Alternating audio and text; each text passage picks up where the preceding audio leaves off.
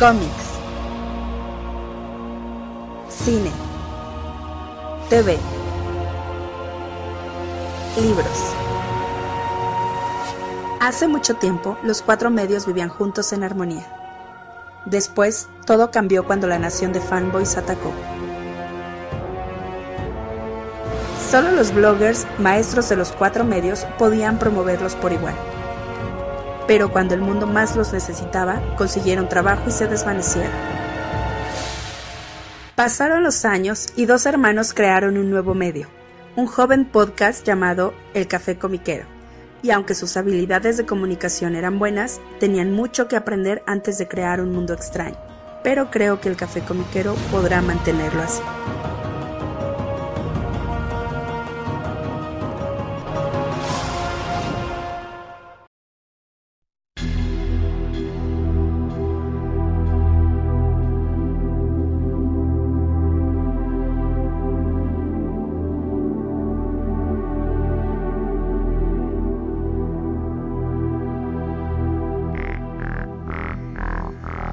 It's the way you move.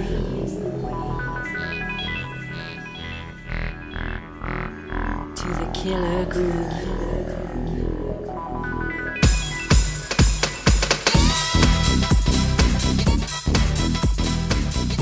Hola, ¿cómo están todos? Bienvenidos al nuevo episodio del Café Comiquero. Les saluda como cada semana su amigo Carnix. Y ya su ahora enemigo, Rula Mutarrata del Yermo.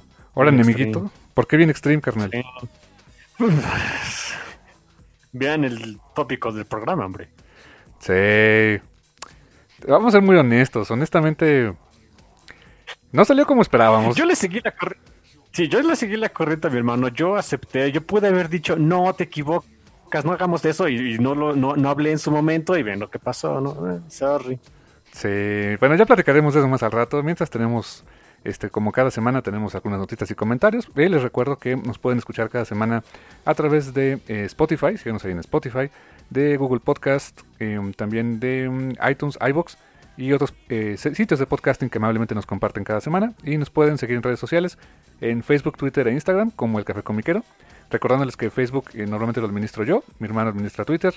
Y el Instagram, pues recordemos al, al duende, ¿no? que normalmente es el que nos administra a ver cada cuándo ponemos algo, ¿no?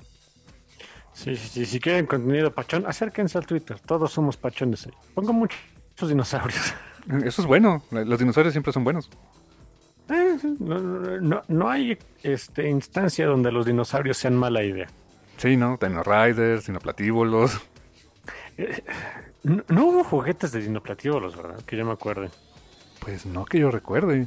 O sea, de Dino Riders sí hubo, sí, claro, se, se- se hizo primero la- el juguete. Sí, de hecho, tengo ahí la- el, vago recuerdo de que se iba a hacer un una línea de juguetes de que salieron los los prototipos y como parecían este abortos de Satanás, pues nadie los quiso. Sí, sí. Tengo la idea, creo que sí hubo algo, hubo algo de eso hace pues, obviamente un resto de años, ¿no? Pero bueno. Sí, sí hay. Sí, está, está- lo acabo de buscar así en este en, en, en Google y parece que sí hubo, ¿eh? Sí hubo algunos este eh, prototipos, pero como O tal es eso, ¿no? al público. Pues sí. Y estaban feos, ¿eh? Wow. Te digo que estaban feos con ganas. Unos que otros mejor Digo, hechecitos. ustedes ya... Sí, ustedes ya no les tocó, pero a mi generación, bueno, ni siquiera la mía, creo que fue un poquito más todavía la de mi hermano, de que cuando insultaban a alguien le decían el babalú por un personaje de Dinoplativo, los que era todo baboso, ¿no? y ese juguete en particular es- está feo con F de blasfemia. Sí, está sabisco. O sea, no sé. Se ve bien raro. Sí, yo no sabía que habían salido al público, santo Dios, lo que comprábamos. A los chamacos de ese entonces nos podías dar este 50 centavos de dólar en plástico y lo, lo atesorábamos como si fuera las joyas de la corona, ¿no? En fin. Sí, Dino, Ra- Dino Riders sí fue primero la serie de juguetes, ¿no? Sí, por supuesto. O sea, si son los juguetes y después una serie, pues eh, para promocionar la cochinada. Que la serie, creo que nada más vi un capítulo y no, no era muy buena. No, era pésima. Entonces, Saturday Morning Cartoons que se hacían con el ánimo de mantener a los chamacos, uno, que estuvieran quietos un rato, este, en lo que se les pasaba el, el sugar rush de haber tragado tanto cereal con tanta azúcar, Y dos, para que una vez que terminara, pues les dieran más ganas de comprar más, más juguetes. Sí, por supuesto. Pero a ti te, da- te daban ganas de todas maneras porque eran dinosaurios, ¿no? Así, o sea, creo que yo de chiquito vi como tres capítulos y sí, o sea, ta- tan mal era que, imagínate, yo que era un niño, me, me- me entretenía con casi todo, me aburrí, me aburrió esa condenada serie. Pero pues de todas maneras estaban los juguetes y pues a la goma, eran dinosaurios, ¿qué querían yo que hiciera, no? Que cómo olvidar que también en esa misma época estaba otra línea de juguetes que se llamaba Mask. ¿Te acuerdas de esas? Sí, sí, sí, sí, era el, el mismo este manufacturero era quien hacía las dos líneas. Podías intercambiar los, los juguetitos. Sí, era bien curioso eso, porque la de Mask eran, pues estaba bien curiosa la serie, eran buenos contra malos, evidentemente, y había una facción este que quería gobernar al mundo o algo así, pero el chiste, O, o algo así. el chiste es que eran carros, o sea, el, el gimmick eran este vehículos, eran carros, eran helicópteros, este motocicletas que se convertían en otras cosas, no no Transformers, sino que se convertían en, en, en- vehículos de batalla, ¿no? Me acuerdo de un- una motito que se hacía helicóptero, es la única que me acuerdo bien, bien, bien. Sí, yo me acuerdo del tráiler, el tráiler que era, este, Ah, también. tenía, hacía como una batería de... de- Perdón, se hacía como una batería de, de artillería, ¿no? ándale, exacto, y tenía, este, un- le sacabas unos cajoncitos y ponías sentados ahí en una computadora al aire libre, algo así, ¿no? Sí, batería de artillería, de, de alta tecnología, pero lo era. Sí, y esos, me acuerdo, decíamos que se parecían mucho a los, dino- a los Dino Riders, los monitos, porque, ¿no te acuerdas que tenían en, el- en los pies, tenían unos agujeritos, así súper chiquitos, y le- casi todos Sí. los vehículos tenían eh, un- una rebaba, la verdad, como una rebabita, donde los podías, este, podías meter ahí los piecitos de estos juguetes, y casualmente los encontrabas en los dos, en las dos líneas de juguetes, ¿no? Mm, Ay, perdón, sí. eh, eh, y estaban del mismo tamaño. O sea, tenían las mismas proporciones. Sí, sí, exactamente. Que por eso yo creo que nunca me gustaron los G.I. Joe, porque decía, ah, estos no se pueden, no, no se pueden combinar, ¿no? Yo nunca tuve un G.I. Joe. Sí, tuviste, Tuve tuviste un- una motito, una motito de G.I. Joe. Te juro que no me acuerdo de esa. ¿eh? Eh, ¿Quién sabe de qué? y fíjate que nunca fui fan de G.I. Joe, ¿eh? O sea, creo que llegué a ver la caricatura alguna vez, pero me aburría. Esa sí, para que veas, no, no me gustaba, digo. Ah, cl- claro, claro. eh, ahí salía su cosa esa de, de este. Knowing is half the battle, ¿no? Sí, exactamente, su moralina tipo He-Man o así, ¿no?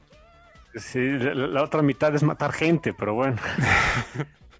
Sí, cómo olvidar eso. Sí, me- que, que realmente lo que, por ejemplo, lo que dicen que estaba mucho mejor era el cómic, el que escribía Larry Hama, por ejemplo. Ese sí estaba Ah, padre. cierto. Cu- Cuando vi- vino Larry Hama, de hecho, este. No me acuerdo si traía. Hizo varios sketches por ahí. Creo que algunos de G.I. Joe. O alguien le llevó algo de G.I. Joe, no sé. Pero se puso feliz el pobre señor con algo de G.I. Joe. Me acuerdo de eso. Me acuerdo de eso muy bien. Sí, creo que fue, fue, le llevaron un número, que es un número muy famosón, de, Sí, un, exacto. de un personaje, creo Y- que y- Snake Eyes, no, no me acuerdo, es un ninja, no me acuerdo, claro que tenía que ser un ninja, ¿no? Es ninja que en lo que a mí respecta. Sí, sí, sí, porque yo, yo, yo, o sea, es que yo estaba muy cerquita de la fila cuando pasó eso. Sí, me acu- y me acuerdo que vi al señor Larry Hama bien contento. Dije, ah, qué buena onda. Por eso lo tengo muy presente, fíjate.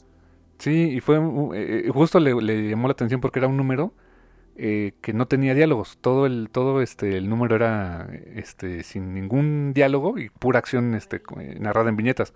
Y creo que fue Pura y- y, verlo así este, en, en, en vivo como que le, le dio gusto, ¿no? Sí, sí, sí, sí. Me acuerdo mucho de ese, ese momentito, lo tengo muy, muy, muy grabado, quién sabe por qué. Ah, buena onda. Qué cosas, carnal. Como se darán cuenta, este es el programa de la nostalgia, chamacos. Sí, caray. Y hablando de nostalgia, pues una nota muy triste, muy triste honestamente, pero pues que yo creo que da para platicar mucho de eso.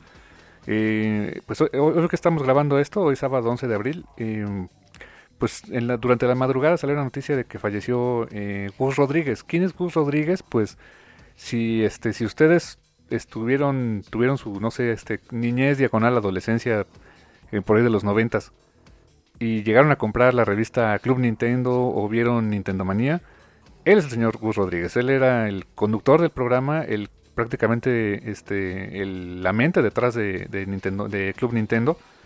Y pues que lamentablemente fallece en estos días, fallece en la madrugada por un problema respiratorio, en- aparentemente no relacionado al COVID-19, sino este, que es un problema que ya tenía desde el año pasado.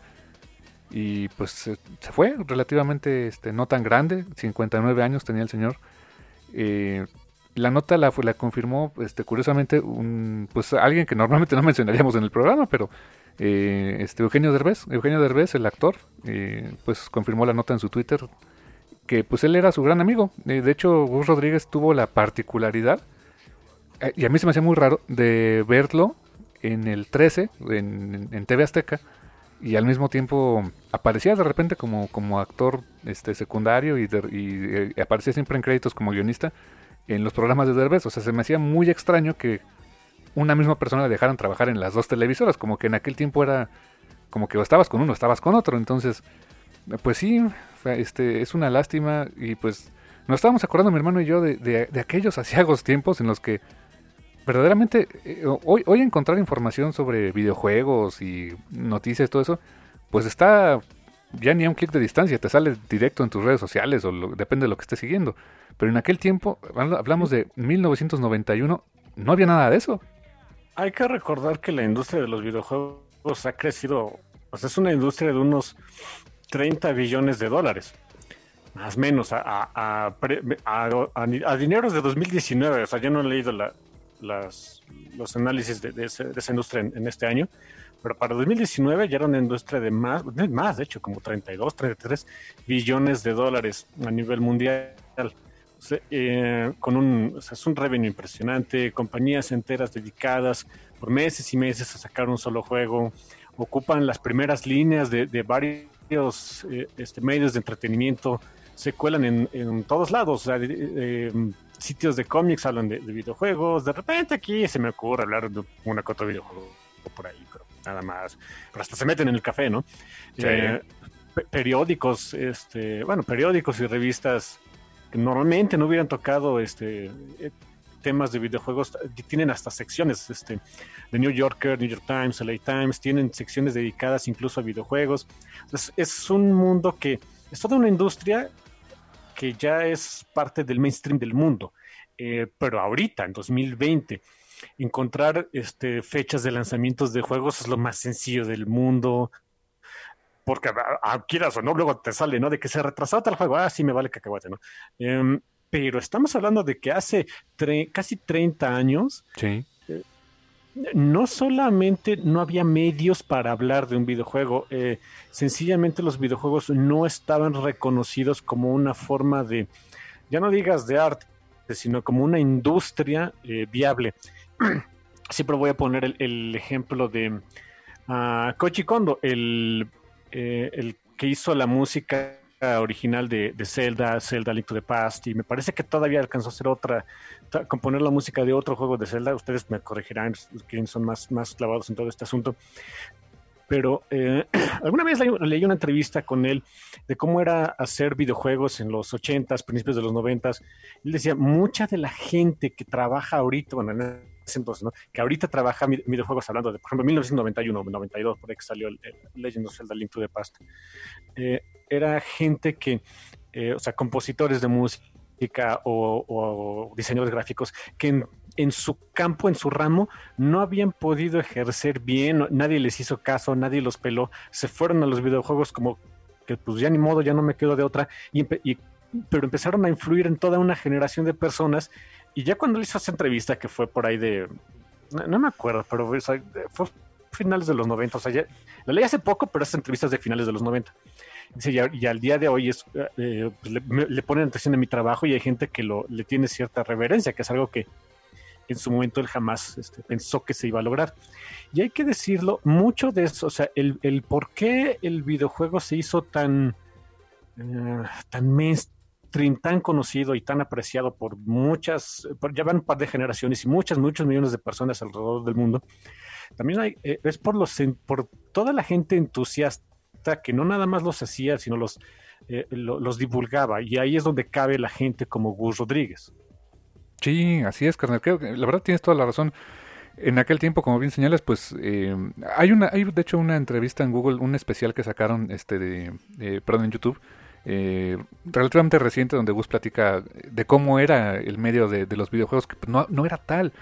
O sea, los juegos se compraban en, en jugueterías. O sea, eh, no sé te acuerdas, pero los videojuegos, o sea, las consolas de, no sé, el, el NES, este, el Atari, etcétera, eran un producto más de, de jugueterías. Sí, sí, sí, está la anécdota en un librito que se llama Console Wars de cómo este Sega para, para quererle ganar a Nintendo en, en ventas y todo eso, tuvo que hacer tratos bastante que se hubieran considerado eh, medio ven- ventajosos, pero no para tu compañía, sino para los demás, con jugueterías, con Toys R Us, la, la compañía que ya desapareció, se tuvo que eh, rebajarles el precio muchísimo para poder entrar a jugueterías porque era ahí donde se vendían este tipo de, productos, los videojuegos. Sí, efectivamente. Y, yo me acuerdo, por ejemplo, que este en aquel tiempo mi, este, mi mamá, por alguna esotérica razón, me mandaba a pagar su tarjeta de crédito hasta, hasta Ciudad Satélite, viviendo en ese entonces en Atizapán, y este, a, Banamex. Y había una tienda de, este, de una juguetería junto a un Banamex que ya, ya ni existe ni uno ni el otro, o sea, son totalmente diferentes, ahí en Satélite. Y este ahí tenían pues las consolas, pero igual eran parte de, de- del catálogo de juguetes de esa tienda. Y yo me embobaba, o sea, viendo, este, porque en, aquel tiempo creo que apenas íbamos a tener el NES, o no me acuerdo cómo estaba la onda, pero me embobaba viendo, viendo los juegos, o sea, era...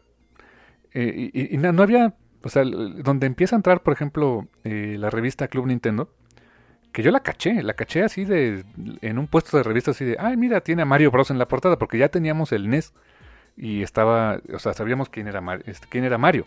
Y vamos viendo que, que era que en la, portada, en la mítica portada de la Club Nintendo número uno, estaba Mario descendiendo en un paracaídas, curiosamente, en un este eh, en la Ciudad de México, o sea, se veía el Ángel de la Independencia al fondo y pues era arte original que alguien hizo para una revista. Dije, ay, a ver.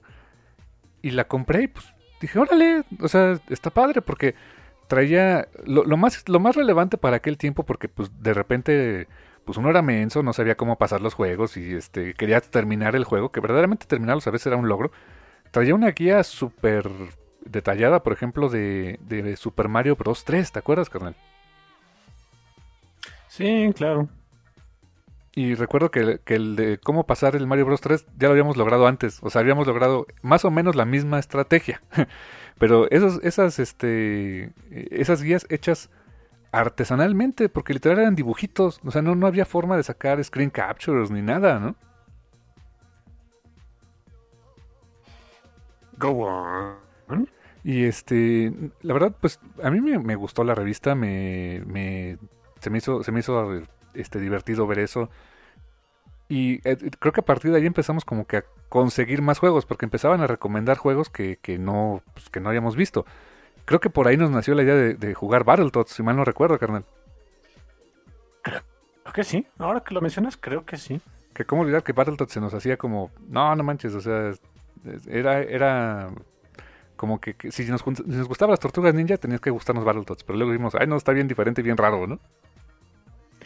Sí, pues, digo, no- nunca lo acabé de chiquito porque pues, tenía la, la, el, el attention span de un pececito dorado y pues me aburría, pero eh, con un poquito de constancia no es tan difícil, ¿eh?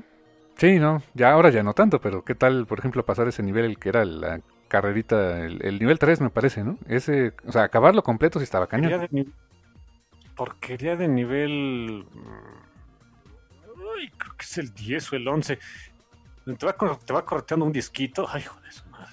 Ah, bueno, ya ahí me sí, acordé. ese sí se me hace difícil al día de hoy, pero bueno. Sí. Y fíjate, eh, justo cuando llega Club Nintendo, al año más o menos, llega a México el Super NES. Y como que fue el auge, yo creo que de esa, de esa revista. Había una guía, creo que todavía la tienes, una revista donde era la guía de Metroid, de Super Metroid. Ah, sí, me, me la quedé cuando... Sí, me- ¿sabes por qué me la quedé? Eh, pues, ni, modo, así, era, así era cuando uno era estudiante y pobre. Eh, pues nada más tenía emuladora y podía jugar juegos de Super NES, pero no me acordaba cómo se hacía todo eso del Super Metroid pues, a través de ahí. Sí, que, que ese nunca lo acabé. Menos. me- eh, acabar de sencillo. O sea, realmente, eh, es que fíjate, es, es curioso. no sé a qué se debió, si nada más éramos nosotros, pero siento que sí había una, como que un, un énfasis por terminar juegos en vez de disfrutar juegos. Ajá, Que exacto. ahorita ya es, que ahora ya es muy distinto el asunto, ¿no? Existen videojuegos como Animal Crossing, como Minecraft, eh, que realmente no tienen un final como tal. El chiste es pasártela bien. Sí, sí, sí. Y, este, y blofear de qué tan grande puede ser una casa o palacios y cosas así, ¿no? O, o en Animal Crossing es de, pues ha- hago mi casita, tengo mis, mi jardincito con amiguitos e invito amigos, ¿no? Amigos en la vida real. O sea, e- es... Afortunadamente, eh, pues ya ese mundo también ha cambiado muchísimo. ¿eh? Algunas cosas para bien, muchas cosas para otras para mal, pero bueno, no, así es esto. Eh, ¿Y te acuerdas que tuvo, Gus Rodríguez tuvo su programa en TV Azteca? Sí, cómo no, Nintendo Manía. Que no fue el primer programa sobre videojuegos. Yo me acuerdo que en el Canal 5, en Televisa, había un programa, no recuerdo si era Nintendo Power, creo que es una revista.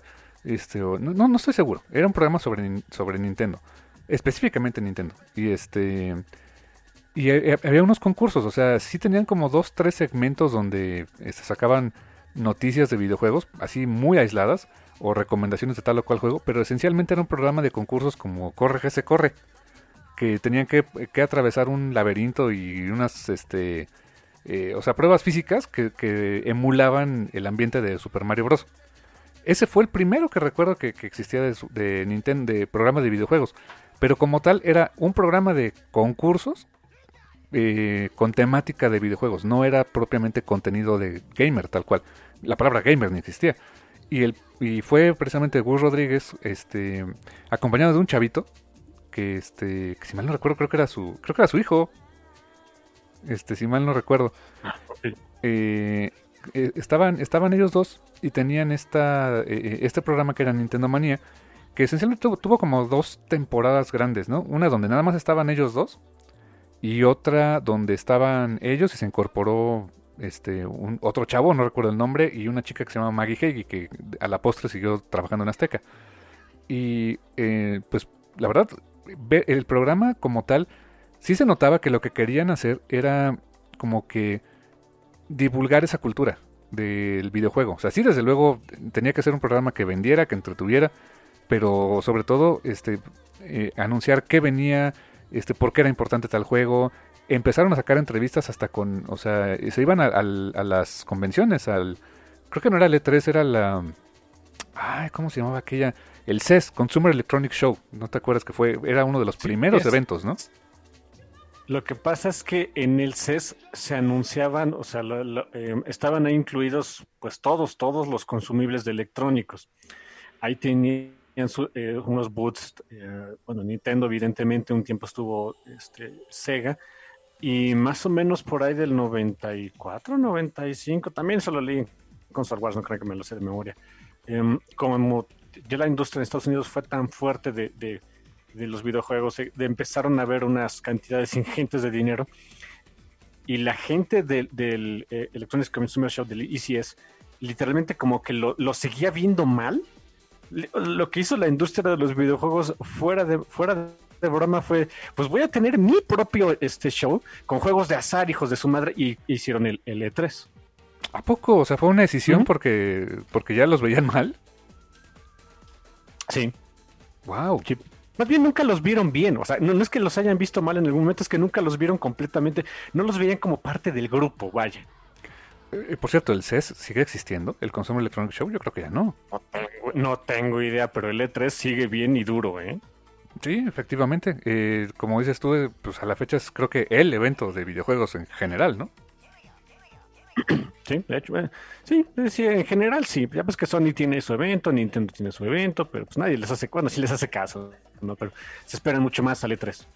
Y fíjate, en aquel tiempo que era el, el CES, eh, se iban a ese evento, ahí tuvieron creo que eh, la premier de, no sé, de cosas como Killer Instinct, este, de, para el Super NES todavía, o sea, por, cuando lo, lo sacaron en, Ar- en Arcadias y se iba a lanzar después para el, se llamaba primero Project Reality, luego se llamó Nintendo 64, ¿no te acuerdas? Que así tenía ese nombre clave. Y Sí, después, se iba a llamar ante primero Ultra 64, que no jaló, le pusieron Nintendo 64. Sí, es cierto, era Ultra 64, tienes razón. Y ahí tuvieron esas, esa- esas presentaciones. Llegaron a entrevistar personalidades que, que- o sea, nombres que aquí no nos sonaban. De repente a la gente le empezó a ser familiar el escuchar un Shigeru Miyamoto o un En paz descanse Gunpei Yokoi, por ejemplo. Y, y saber, Ándale. y saber quién era quién era y por qué eran importantes. O sea, Gunpei Yokoi fue el que creó el, el Game Boy, ¿no? Sí, sí, a, a la postre el, el Virtual Boy y después se murió. Sí, que el Virtual Boy también lo anunciaron con bombo, Sí, no. platillo en aquel, en aquel, este, en aquel tiempo, ¿eh? Sí, a más o menos unos meses antes de sacar el Nintendo 64. Y de hecho, esa historia está súper triste. El Gunpei Yokoi, el diseñador del Game Boy, y, y después el Virtual Boy. El Virtual Boy fue una consola, le podemos decir. Eh, eh, m- fue un desastre. Incluso el desarrollo, dicen, o sea, tengo entendido que fue doloroso. Fue doloroso poder desarrollar esa condenada cosa y nunca encontró una audiencia, nunca encontró desarrolladores para sus juegos. Em, obviamente fue un fracaso comercial. Eh, Nintendo pues sí hizo un poquito de lado a Gunpei Yokoi. Eh, él pretendía volver a redimirse, quién sabe con qué. Eh, en un, se tuvo un, un pequeñito accidente ahí en una carretera en Japón. Se bajó a cambiar la llanta, lo atropellaron y se murió. Ah, qué triste. Qué triste, Ujú. en serio, ¿eh? Sí, es, es de las, es de esas cosas que dices, "Damn", o sea, y literalmente el pobre señor, o sea, él todavía, o sea, por lo que, por lo menos sus biógrafos lo dicen, ¿no? Te- todavía tenía la esperanza, la- las ideas de seguir trabajando en cosas nuevas en videojuegos, tenía mucha la, la intención, pero en Nintendo sí lo habían relegado mucho, pues por el fracaso que había tenido. Sí, el Virtual Boy honestamente no lo tuvimos. O sea, mi hermano y yo nunca tuvimos esa consola. ¿Quién tuvo? ¿Quién sabe? Creo que el Sears y el Liverpool la tenían de exhibición, ¿no? Pero Sí, y, y, o sea, no me llamaba la atención que en ese entonces, por ejemplo, lo que dice mi hermano, ahí ya estaban en exhibición en cosas como en Sears, como en Liverpool, en tiendas departamentales grandes. En, de hecho, en sus, en sus secciones de, electrónicos, ahí ya podías encontrar consolas.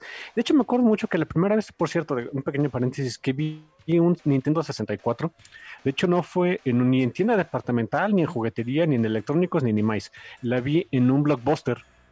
Uy, en un blockbuster, carnal. Sí, esas cosas que rentaban películas. Esa compañía que le dijo a Netflix, tú no sirves, y que después ya vimos qué pasó.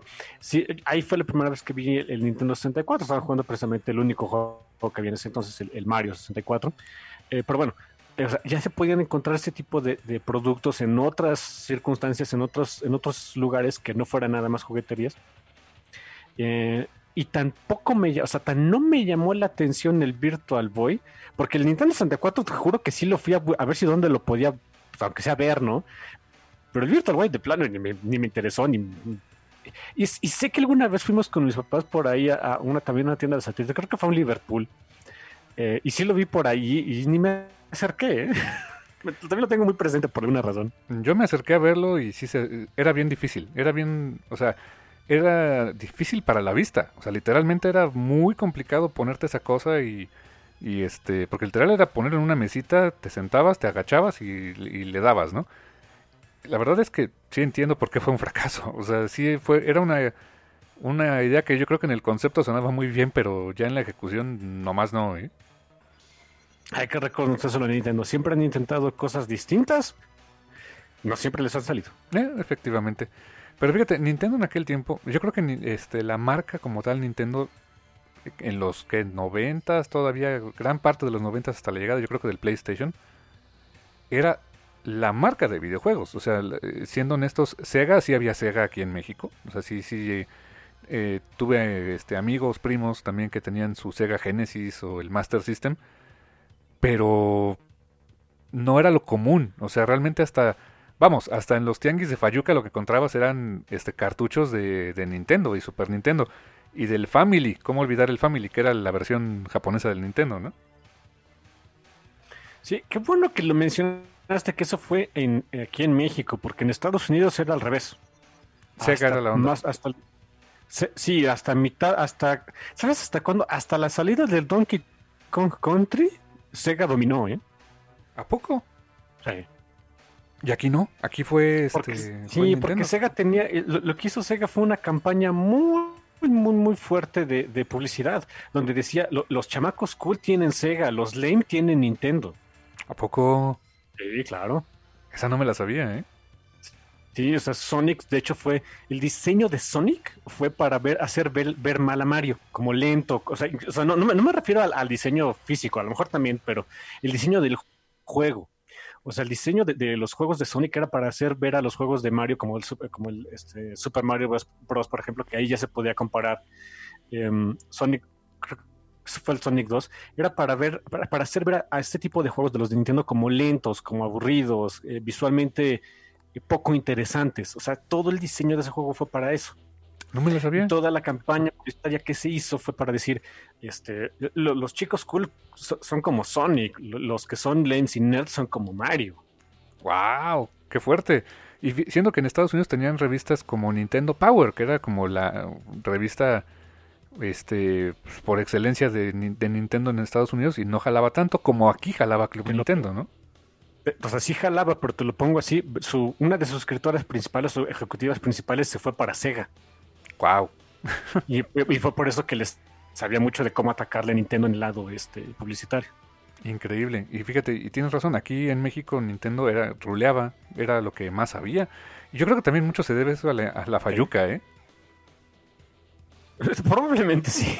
Porque quizá era más fácil traerte esa fayuca, fayuca este asiática que fayuca gringa, por alguna razón. Y llegaban muchos cartuchos del Family que tenías que, si los querías jugar Del en tu Famicom. del Famicom, que no te acuerdas que, que si querías, eran cartuchos más chiquitos y tenían como un adaptador bien chistoso con un listón o una cosa así para ponérselo al Nintendo, ¿no? Sí, estaba horroroso. Sí. Y pues era lo que había porque era muy barato.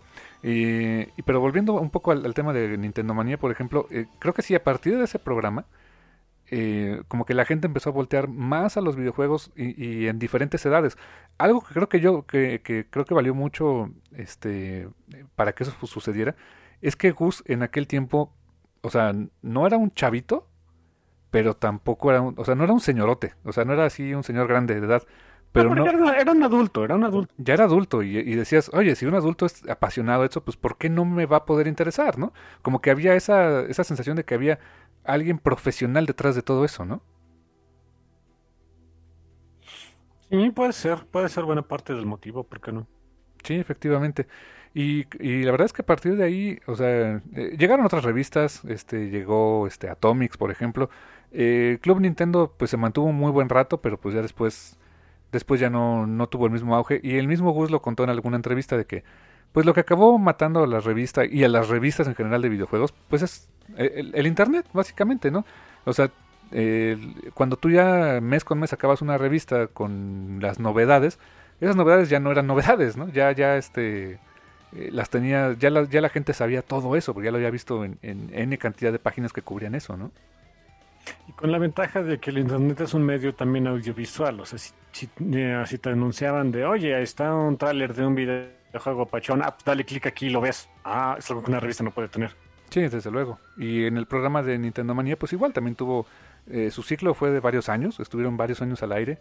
Eh, en algún momento, pues ya quizá no empezó a ser tan rentable. Este, también las noticias ya empezaban a ser más, más rápidas. Eh, pero pues honestamente, para, para el tiempo, cuando no había tanta accesibilidad en, en, este, para la información, pues era la forma de enterarte, o sea, de lo que venía, de lo que este...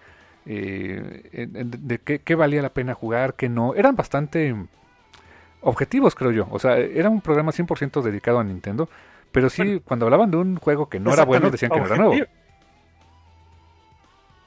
Sí, o sea, objetivos siempre y cuando consideramos que, considerando que hablaban exclusivamente de Nintendo. O sea, tan objetivo como puede ser eso. Mm, Sí, exactamente. O sea, pero por ejemplo, dentro de los juegos de la marca, pues sí decían, este no está bueno, este sí está mejor, etcétera, dentro de los de la marca. Pero pues, no, no hacían una comparativa con Sega, ni mucho menos. En algún momento creo que hablaban incluso de Arcadias. O sea, cuando había juegos que eran muy relevantes en Arcadias, cuando salía, no sé, las nuevas versiones de Street Fighter o de este Killer Instinct, hablaban de ellas, considerando que después varios de esas iban a tener su port hacia sistemas caseros, ¿no?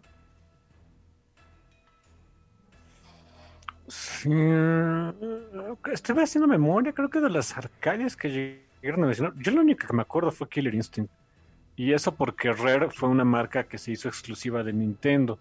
Y eso porque Rare, o sea, que salió de hecho desde Battletoads, me parece que, o sea, desde esa compañía, fue porque su desarrollador en jefe firmó una exclusividad con Nintendo. Y fue, fue el mismo dude que hizo el Donkey Kong Country. Ah, ok. Eh, o sea, está, está, está la, la, la anécdota de que no me acuerdo cómo se llama. Bueno, el, el- ni- ninguno de los dudes me acuerdo, pero estaba el dude que, es, que era el, de- el desarrollador de Rare.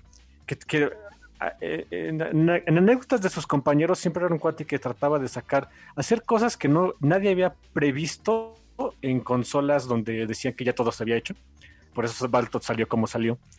Eh, y, es- y él, fue de los primeros en- en instituir ese asuntito en, eh, que tengo entendido, no sé si sea cierto, pero así es como lo, lo he leído, que todavía están así en las compañías de videojuegos como que tienen sus, sus zonas, de- o sea, por ejemplo, eh, Capcom tiene, o sea, en sus oficinas, supongo, en su, en su, en su centro, tiene una zona exclusiva para los desarrolladores de Resident Evil, ¿no? O sea, para los remakes, o- y a lo mejor hay otra zona exclusiva donde, donde no todos tienen acceso también, o sea, con tarjetita y demás, para este eh, juegos nuevos que vengan de, eh, o sea, a lo mejor de, de los de Resident, por ejemplo, lo- me puse a ver videos de Resident Evil 3, ustedes disculpen.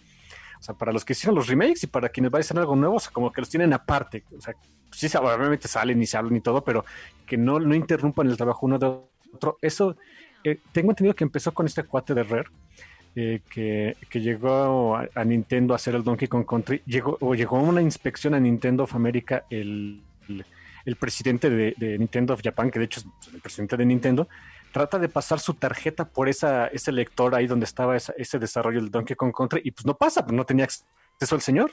Se murió de la risa y le dice, oye, pues ¿por qué no tengo acceso? Ah, pues usted disculpe, es que nadie más que mi equipo tiene acceso. Y creo que no le dio por un, como por una semana acceso al señor, ¿eh? Un poco. Sí, sí, es- eh, era raro ese cuate. Eh, y la, la anécdota, la anécdota muy padre, ¿no? Este, cuando el presidente de Nintendo pues, ve el Donkey, el Donkey Kong Country y dice, oye, no manches, y todos los juegos del Nintendo 64 se van a ver así de, no, no, señor, esto es para el Super Nintendo. Cuando decías que esa consola ya no daba para más, ¿no? Exactamente. Con todo y todo. Es lo que con Country era muy buen juego, pero tenía ciertas cositas. Su hitbox to- todo raro. En fin. Que, aún así, fíjate, por ejemplo, en, todavía le sacaron más jugo con una versión, pues sí, más deslactosadona de- para lo que se podía hacer en la época de Killer Instinct. O sea, la- el Killer Instinct del Super NES eh, no tenía la misma calidad y en algunos casos los giros de cámara, etcétera, que, tenía la versión Arcadia, pero se defendía bastante bien, ¿eh? Eso, eso sí. ¿Qué? Era curioso. Que tenía también un hit, un hit rate bastante chistosito y los combos eran un pain in the ass, pero llega a sacar algunos, ¿eh? Sí, me acuerdo que el que tenía e- el, el hitbox más raro era el. ¿Cómo se llamaba el mendigo dinosaurio? Eh, Bueno, no me acuerdo. Sí, Eh, ya pero ese cuál. Ajá. Pero ese personaje tenía una cola muy larga. Y solamente en ciertas acciones la cola contaba como un lugar para poder. que, que- que te contaba como golpe. En otras ocasiones la cola pues estaba de adorno, ¿eh? O sea, era- era- que yo me acuerde era el que tenía el hitbox más, más extraño. Que Riptor creo que se llamaba, ¿no? Algo así. ¿no? Ese es uno de los X-Men. No, ese es Rictor. Ah, ah, sí. O sea, Ups, disculpen. Sí. Pues sí, carnal. Así, así aquellos, aquellos tiempos en los que la información no fluía tan rápido y era, era, era lo que había. Era lo que había y, afortunadamente pues a mucha gente le, le hizo voltear a ver los videojuegos eh, a nivel masivo. Me acuerdo ya por último quizá este como que un- uno de los puntos más altos que tuvo Nintendo Manía como tal fue eventos masivos con temáticas de videojuegos donde incluso Gus eh, se presentó en vivo y presentaron juegos este a la gente, etcétera, que fue un evento en una discoteca que ya no existe, que estaba en el Toreo de Cuatro Caminos, que se llamaba La Boom. Y este, o sea, fue un rape, o sea, llevaron, o sea, había había DJs, había este presentaron este Killer Instinct precisamente. E hicieron un performance ahí de Killer Instinct con, con este con cosplayers. Lo, que hoy le daremos cosplayers en aquel tiempo pues era gente disfrazada. Este bailarines y este la música propiamente de, Killer Cuts del, del videojuego de, de- de Killer Instinct y, y- y fue estaba a reventar o sea el, evento eh, yo no fui a ese evento pero sí tengo amigos que fueron y que me contaron y fue un evento que estaba a reventar de gente apasionada por los videojuegos que, fue, que era la primera vez quizá que se encontraban tantos en un evento masivo con esa intención de celebrar el videojuego como tal Órale, no me acordaba de eso, qué, qué curioso. Sí, eh, digo, no sé cuántos más llegaron. O sea, creo que fue, no sé si fue el primero, no sé si fue el único, pero sí fue un, evento bastante grande. Y a la postre, pues los videojuegos se han vuelto parte de, de todos los eventos y convenciones. En general, este, eh, convenciones pequeñas, grandes, este, la mole, TNT, este, todas han tenido alguna sección donde este, entran los videojuegos como tal, ¿no? Que llegaron para quedarse, que se formaron parte ya de una, de, de la cultura de nuestro país, en general, de la cultura pop de nuestro país. Y del mundo, ¿eh? Y del mundo, ¿eh? efectivamente. Sí, sí, sí.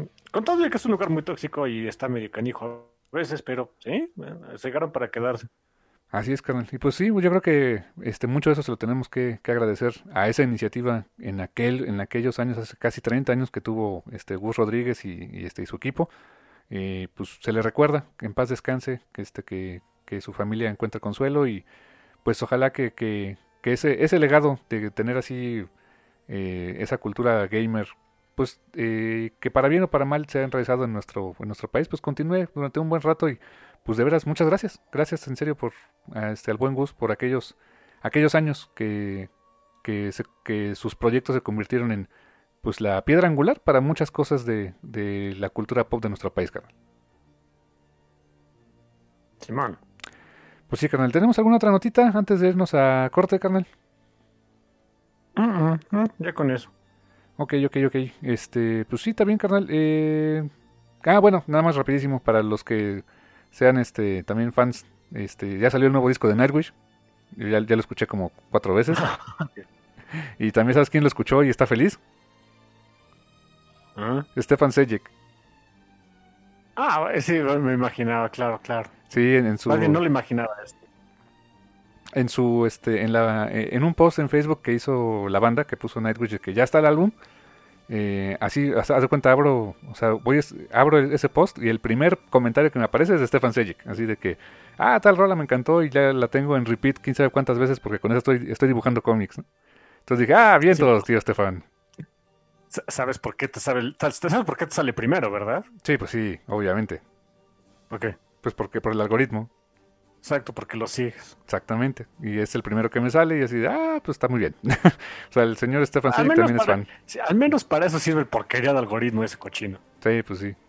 Pero sí, este, contento el señor Stefan Selly con el nuevo disco. Me acordé mucho de su, de- del último volumen de Sunstone. con la historia de, Ah, sí, sí, de Mercy Sunstone, claro, claro. sí, con su banda esta que, Marianne of, the My, of My Dark Heart, ¿no? Algo así llamaba la... Era una canción, era una canción. Ah, sí, era una pues, canción. Haz de cuenta que es Nightwish, pues. Sí, básicamente sí. Entonces, pues sí, este, ya está el nuevo disco. Échenle este, una, escuchada si les gusta el metal para elfos. Este está muy extraño, es un disco bien diferente, honestamente. O sea, eh, m- más atmosférico, menos. O sea, no tiene, no tiene tantas canciones. Creo que tiene dos que podrían ser un buen sencillo. Eh, tuvieron un primer single que se llamó este, Noise, bastante bueno el sencillo y el video. Eh, pero en general el resto del, el- del disco no se parece en casi nada a esa canción. Y pues eh, por ahí leí comentarios bastante este, dispersos. Unos que decían, pues no es lo que esperaba. Otros es de, pues, eh, unos que eh, alaban mucho la composición del disco. Unos que dicen, no, es que esto no está tan metal como otras veces. Este, pero es el típico de que primero decían, ah, es que esto es lo de siempre. Ah, ahora eso es muy diferente. Oh, que la canción, ¿no? no nada les gusta, ¿no? Pero, pero en general, la verdad, a mí me gustó mucho, se me hizo un muy buen disco. Eh, Human Nature se llama, así búsquenlo en, en su sistema de streaming de confianza, en Spotify, por ejemplo, en Deezer, en Google, Google Play, etcétera. Ahí lo pueden encontrar y pues échenle un ojo, este, y échenle un oído a este nuevo disco de Nightwish, Human Nature, canal. Pues como no podemos poner canción, imagínensela. Ajá, exacto. O sea, si pudiéramos poner una canción, ahorita pondríamos el sencillo, pero pues no, no se puede, ¿no? Entonces, pues, este, ahí busquen una y pónganla. este, Recomienda- ¿Cómo se llama el sencillo, el, el que sacaron? el sencillo se llama Noise, de ruido. Bueno, pues es- escúchenlo en ese en este ratito que no hay café. Ándale, sí, en, esta, en este ratito, en una, háganse una pausa, escuchen Noise de Nightwish y regresamos en un momento aquí en el Café Comiquero. No se vayan.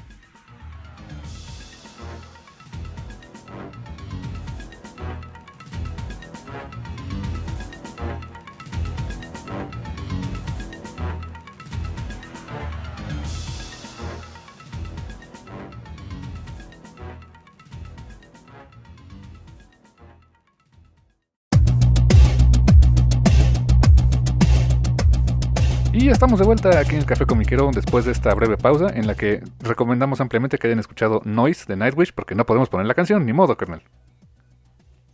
Sí, y pues digo, para los que les gusta Nightwish, pues de menos algo bonito antes de esto, ¿no? Eh, sí.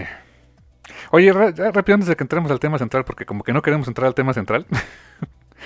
Eh, ya nada más para recordar algo que me vino a la mente ahorita de, de la revista Club Nintendo. ¿Te acuerdas que se publicó dentro de la revista por primera vez? ¿Un cómic?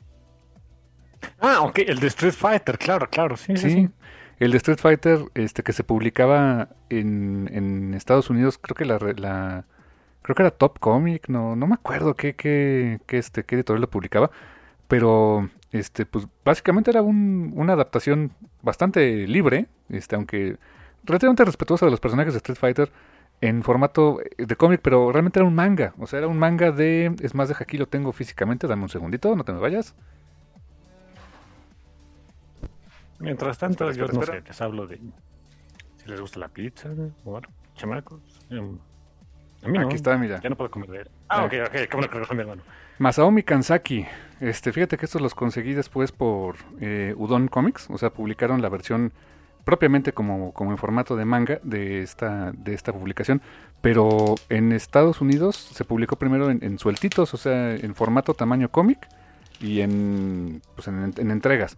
Y Club Nintendo la estaba este, publicando este, también en, en- en- en entregas en la revista. No la terminaron, yo creo que llegaron como al pues más o menos al casi acabar el primer manga, no todo, pero más o menos. Llegaron a una parte, eh, y justo estoy viendo ahorita, en la que eh, se revela que este Bison está este, controlando mentalmente a Ken. Y hasta ahí se quedó más o menos. No, no es cierto, sí llegaron un poquito más lejos. Creo que cuando estaba peleando... Ya, ya me acordé. No, sí, acabaron el ¿Eso básicamente el fue primer película? Pues también, igual, al igual que en la película, fíjate. Ah, ok. Sí, acabaron ok. el primer volumen. O sea, el, el primer volumen se acabó cuando iban a pelear este Ryu y Sagat. O sea, en, en un flashback. Y ahí se quedó. Pero sí publicaron prácticamente todo el primer volumen del, del manga de, Masa, de Masaomi Kanzaki, fíjate. Y era, eh, lo publicaban a color. Curiosamente a color. Y una traducción bastante mala, déjame decirte. Ah. Era, era bastante malita. Quién sabe quién lo traducía, pero no, como que no tenían mucho eh, sentido de la adaptación era muy, muy literal. Pero, pues más o menos, eh, el manga no está tan malo. O sea, es básicamente como un poco la película, más o menos, o como que tiene esa... Yo creo que siempre era la idea de que como que era Ken y contra Ryu, en algún momento tenía que pasar, pues yo creo que tenían que poner alguna excusa, ¿no? Y pues de que lo controlaba mentalmente y no sé qué tanto. Creo que hasta en la serie esa de Street Fighter 2B también pasaba lo mismo, ¿no? Qué buena memoria tienes tú para cosas de Street Fighter. No sé, no me acuerdo. ¿Qué te digo? Era bastante fan de eso, carnal. Y me, no- me doy cuenta. No, yo- yo- le- creo que ya lo habíamos mencionado, es una anécdota muy chistosa. Mi hermano eh, hace un par de años me rega- me regaló, el, el mini Super NES y una vez estábamos jugando mi hermano y yo, o sea, eh, eh, lo- le puse a jugar a mi hermano Super Mario World, el, el juego más vainilla y pachoncito y tranquilo del mundo, bien pavote. En el momento en el que le pone el Street Fighter 2 Turbo, es una máquina de matar imparable mi pobre hermano y me ganó y así de, oye, chill, dude. Y con Ken. Sí, Sí, pues por eso. En fin. Ken ruleaba, la verdad. Eh, bueno, lo, lo tengo muy presente. Sí, sé que eres muy, muy fan. Y a esas pruebas me remito. Eh, carnal. Y pues así fue esa publicación. El primer...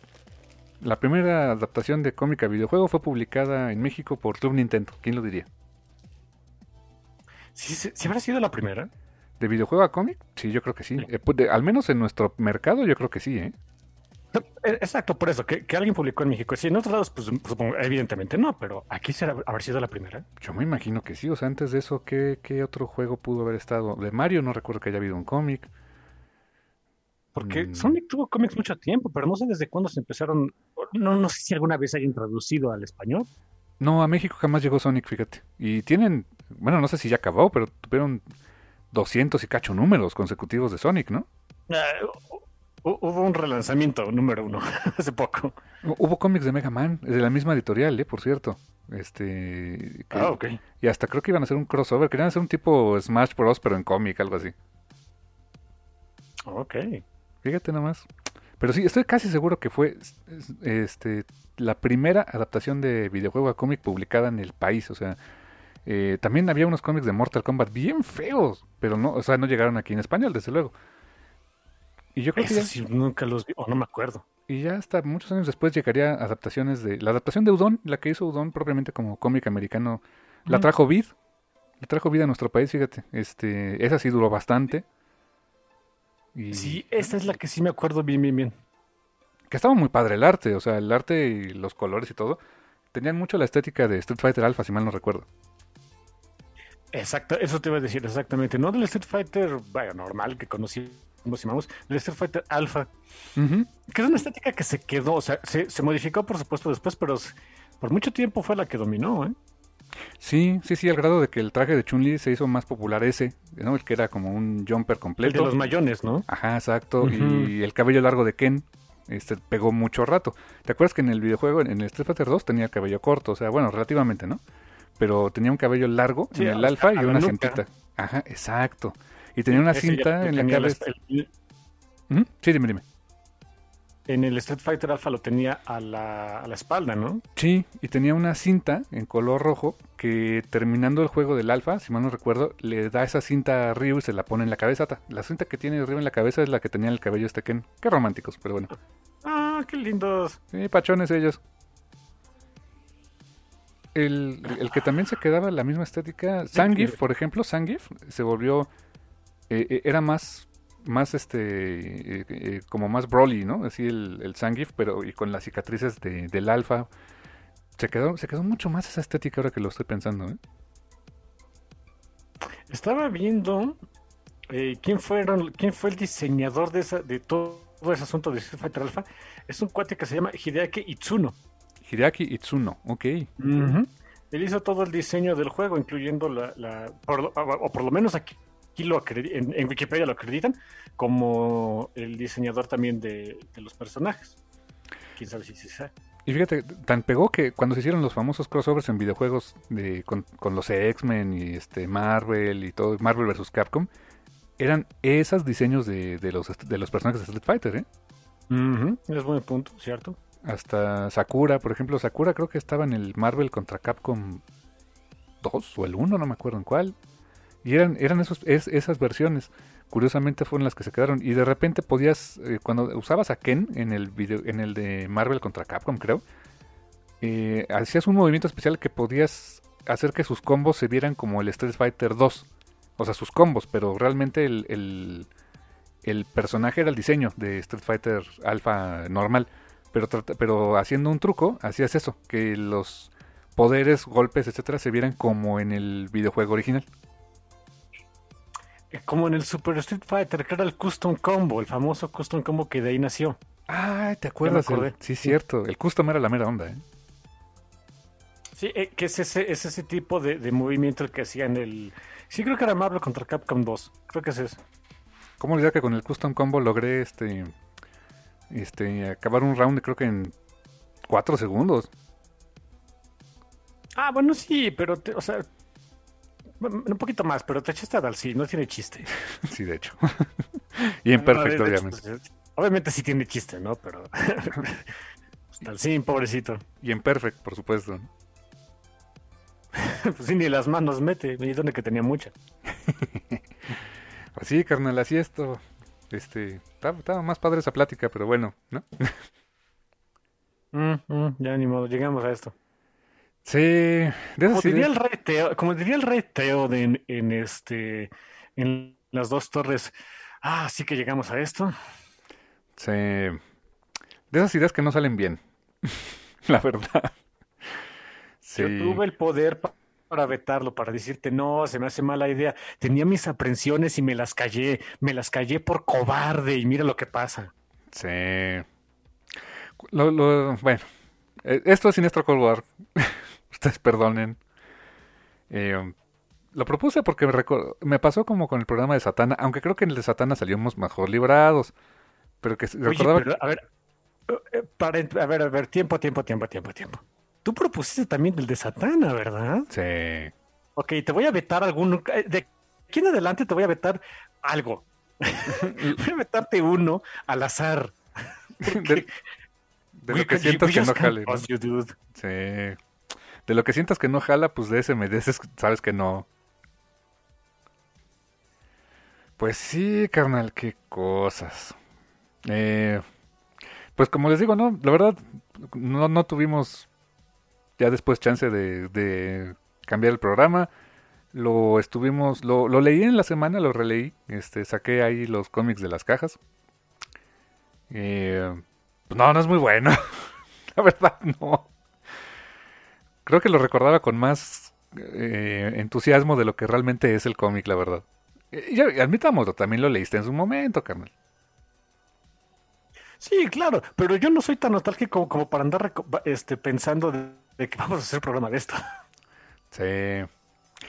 Los tiempos aquellos en el 2005, 2004 que Green Lantern empezó a cobrar relevancia, porque seamos honestos, durante un buen tiempo Green Lantern no, pues no jalaba, o sea, no, no había, este, no, no era, este, el powerhouse que durante un tiempo fue en DC Comics.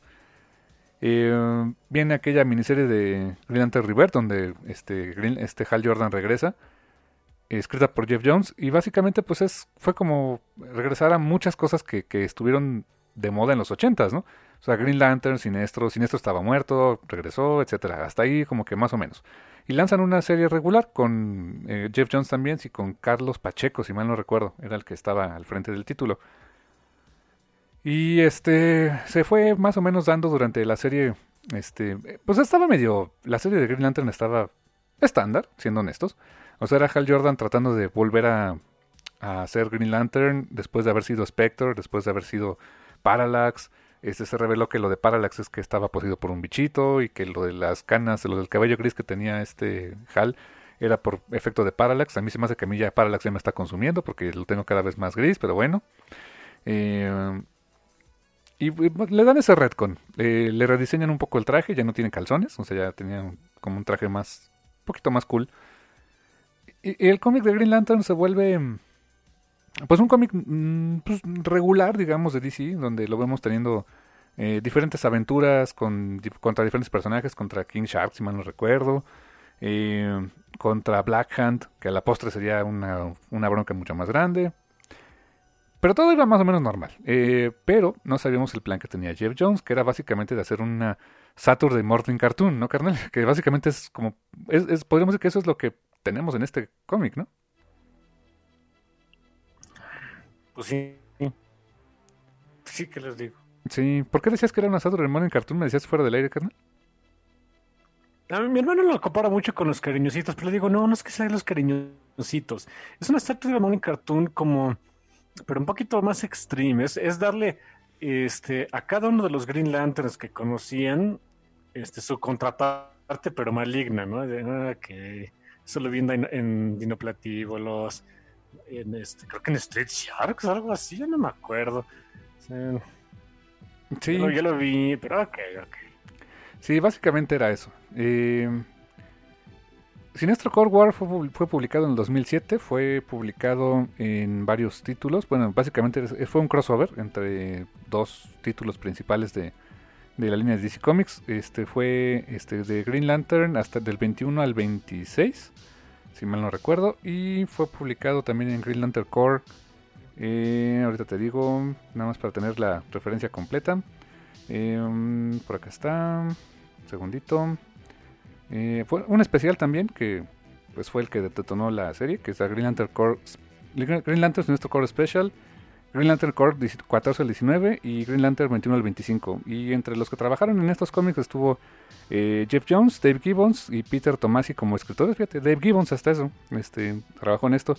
Eh, Ivan Ruiz, Patrick Gleason y este Dustin Nguyen, fíjate, también Jamal Eagle, incluso Jamal Eagle este, eh, trabajó en este título. Y pues coloristas, pues varios. Oye, ¿cómo dan, el ¿cómo dan el estirón los artistas? Varios de esos, digo, ahorita que lo vi es de, ok, supongo, dibujaste aquí, I guess, y, y después dices, oye, agarraron no solamente su propio estilo, mejoraron muchísimo. ¿eh? Sí, y fíjate, está viendo entre los coloristas. Estaba un colorista, este, Moose Bowman, no sé quién sea él. Guy Major. eh, Rod Ruiz, que era el hermano, es el hermano o primo, creo que es hermano de este Iván Ruiz, que vino a México, por cierto. Este Rod Ruiz vino como invitado. Eh, Derek Friedels, que al, a la postre también había color para muchos otros trabajos, creo que también Dustin Jugend, creo que trabajó con él en, en, este, en Descender, ¿no? Me parece. Y... Ah, no sé. Y también en este JD Smith y un, un mexicano, David Curiel, que también de repente escucha el café comiquero. David Curiel también este, colaboró en este título, fíjate. Nice. Eh, al menos digo, pues, cool, buen, buen, buen, o sea, los, cómo dieron el estirón, por ejemplo, en algunas cosas. Y básicamente de qué trata Sinestro Core War, pues es eso, es una guerra entre la corporación de los Green Lantern Corps y Sinestro. Eh, Sinestro regresa a la vida en el título de Green Lantern y en este título, en, el especial de, de Sinestro Core, pues obtiene su batería amarilla. Su batería amarilla con su este eh, con un diseño hay que admitirlo, es un diseño bastante más padre que el que tenía originalmente Sinestro, que era todo moradito. Que, por cierto, eh, es curioso que a lo largo de- del título de Green Lantern había aparecido en algunas páginas unos, este, un- unos cuantos, este, unas cuantas viñetas de qué estaba haciendo Sinestro y los Sinestro Corps antes de, de este crossover, que estaban haciendo su ejército en Quart. Y curiosamente, el, dibujante los ponía todavía, incluso a, los demás Sinestro Corps, con un diseño muy parecido al traje de Sinestro, al que era morado, con, con piquitos y no sé qué tantas cosas. Eh, ese es el que les le, ponían a, a todos los personajes de la Sinestro Core War, incluso Arquilo se ve por ahí con ese, este, con ese traje. Y cuando llegan a este especial, la verdad es que el diseño cambia completamente. O sea, ya es el diseño en, amarillo y negro. Este, y todos los core también este, eh, se funcionan igual. O sea, se ven en, el mismo diseño. Se nota que tenían la idea, pero no tenían exactamente la idea de cómo. Pues cómo iba a ser el diseño final. Y, nunca explican eso. Jamás explicaron el por qué eh, cambiaron este. Simplemente de- del patrón de colores que tenía Sinestro al patrón de colores de, de amarillo y negro que al final de cuentas es el que creo que a la fecha este, la gente está asociando más a, este, con Sinestro por cosas como Injustice y otras cosas donde salen estos personajes. Incluso hizo un cameo, y bueno, el traje este hizo una- un cameo en la- aquella infame película de Green Lantern, ¿te acuerdas, carnal? Al final una escena extra, ¿no? Sí, debo decir, supongo que Sinestro todavía sale, ¿no? En los cómics de Green Lantern. Eh, sí, supongo, ya no, no, no los he seguido, pero este sí. Green Lantern en aquel tiempo fue un, un cómic rompeventas, siendo honestos. O sea, la verdad es que jalaba mucha gente. Entre 2007, 8, 9 hasta el 2011, que fue cuando fue lo de New 52, eh, los títulos que realmente no se vieron afectados propiamente o no tanto por la, el cambio de continuidad, pues fueron Batman y Green Lantern. O sea, mantuvieron más o menos la misma línea que traían de, de, este, de historia, con algunos cambios, pero eran los títulos que no, no se atrevieron a, a darles un borrón y cuenta nueva tal cual, porque eran los que vendían. O sea, era bien curioso porque eh, Green Lantern durante mucho tiempo no vendía nada. O sea, no, no era... eh, en los noventas pues estaba Kyle Reiner al frente del título. No era un mal cómic. O sea, este Ron Mars, por ejemplo, escribió el título y este, pues eh, la verdad es que fue bastante, bastante, bastante sólido en aquel tiempo. Pero no, no, era el no era la gran cosa. Era cuando también incluso Guy Garner no era Guy Garner, eh, era Warrior.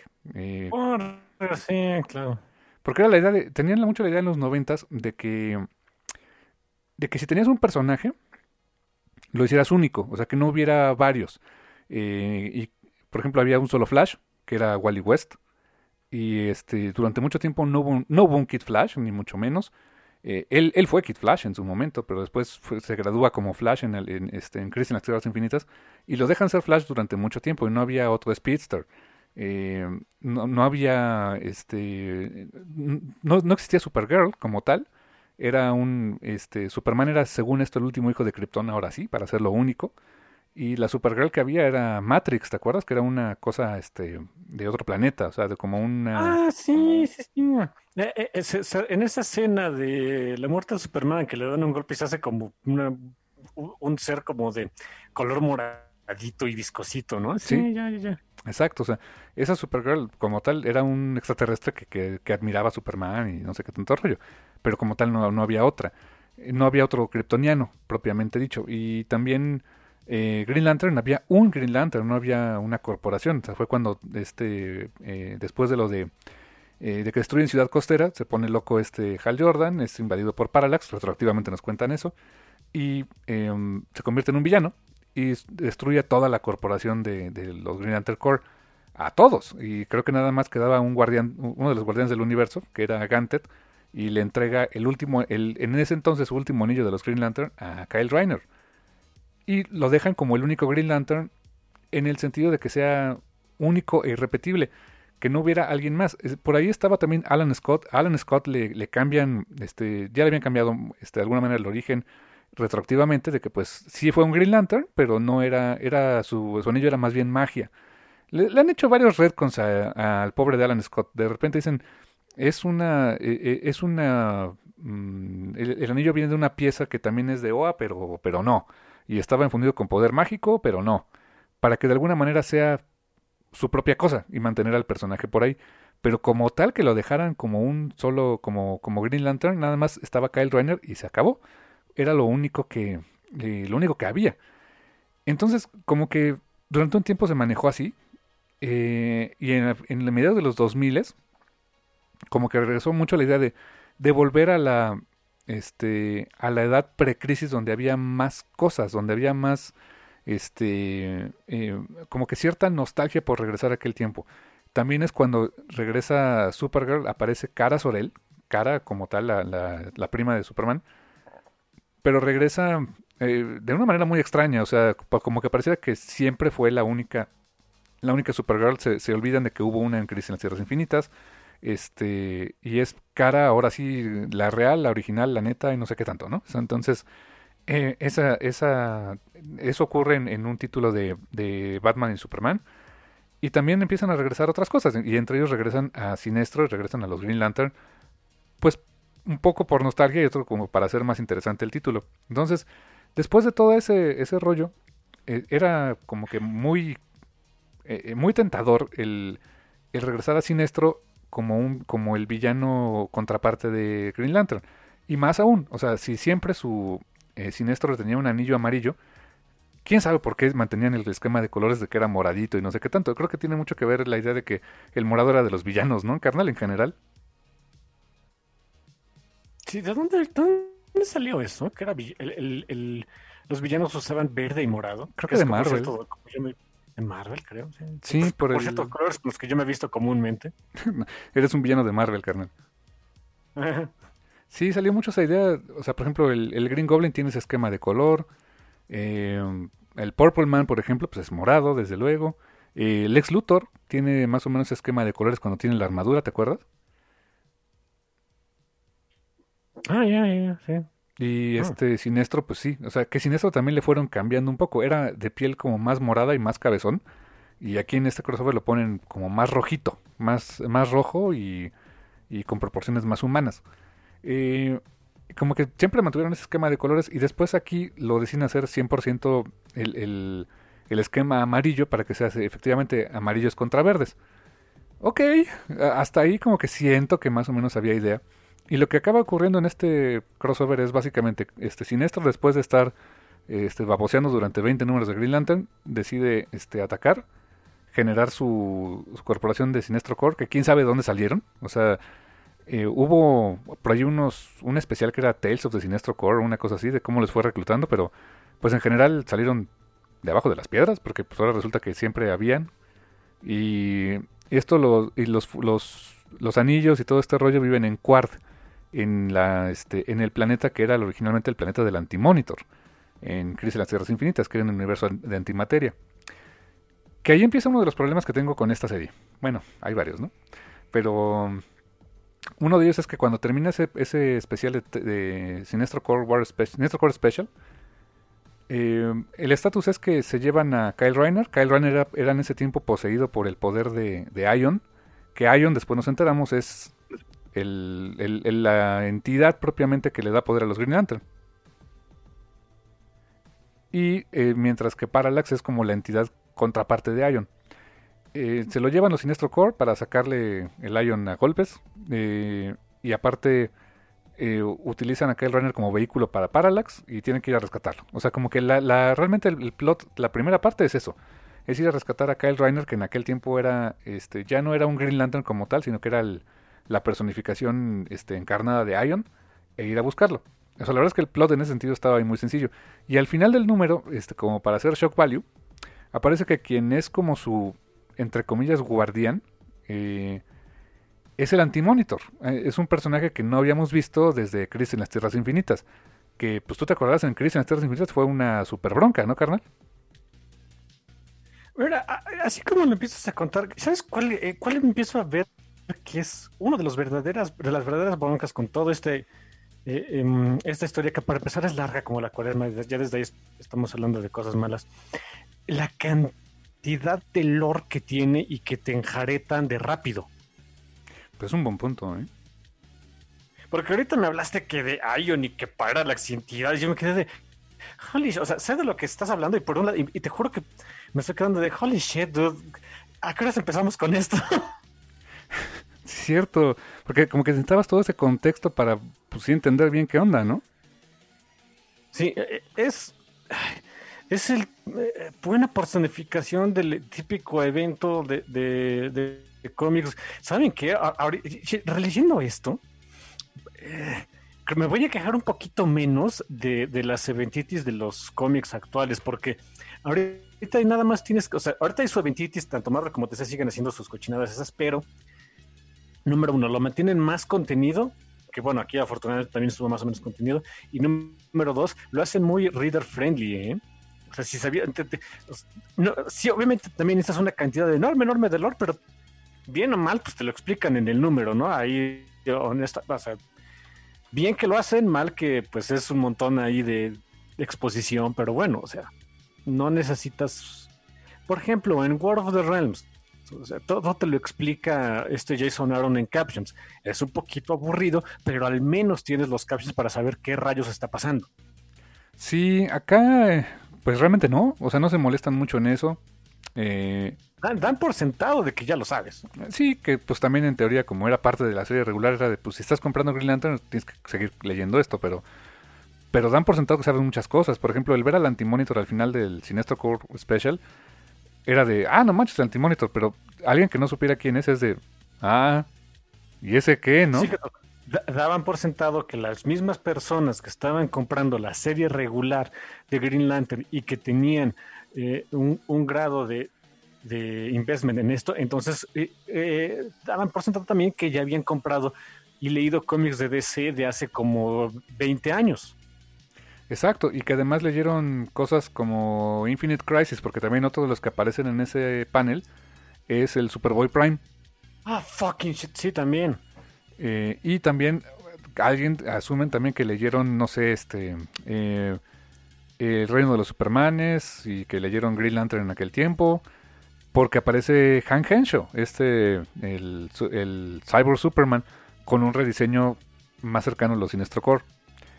Es lo que aparece en esa última página. O sea, los que tenemos más tiempo que leíamos los cómics este, con, con, con mucho olor de DC, dijimos, ah, pues esto está esto va a estar choncho. Y está bien para los que lo leían así, pero pues es absolutamente nada, nada friendly si no sabes quiénes son esos. O sea, eh, poco a poco te los van contando después, pero ese cliffhanger en el que termina aquel número, pues para algunos es muy eh, impactante, para otros fue de, ah, ¿y por qué se hincan estos, no?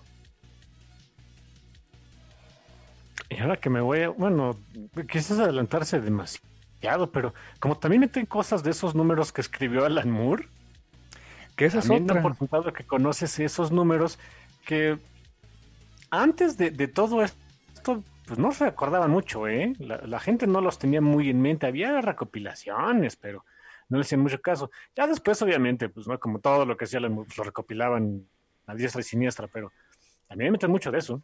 Sí, de hecho, básicamente la premisa de este, de este cómic es, lo toman pues tal cual de, de aquella historia de, este, se llamaba Tigers, de, de Alan Moore, que era una historia corta de, de, creo que se llamaba el título Tales of the Green Lantern Corps, si mal no recuerdo, donde habla de, este, en aquel título era una cosa muy sencilla, o sea, donde este Avin Sur llega a un planeta, el planeta de Ismold, donde se encuentra con los Five Inversions, con Quill y otros, que son unos demonios bastante feos. O sea, sí, está, sí tiene un diseño bastante impactante.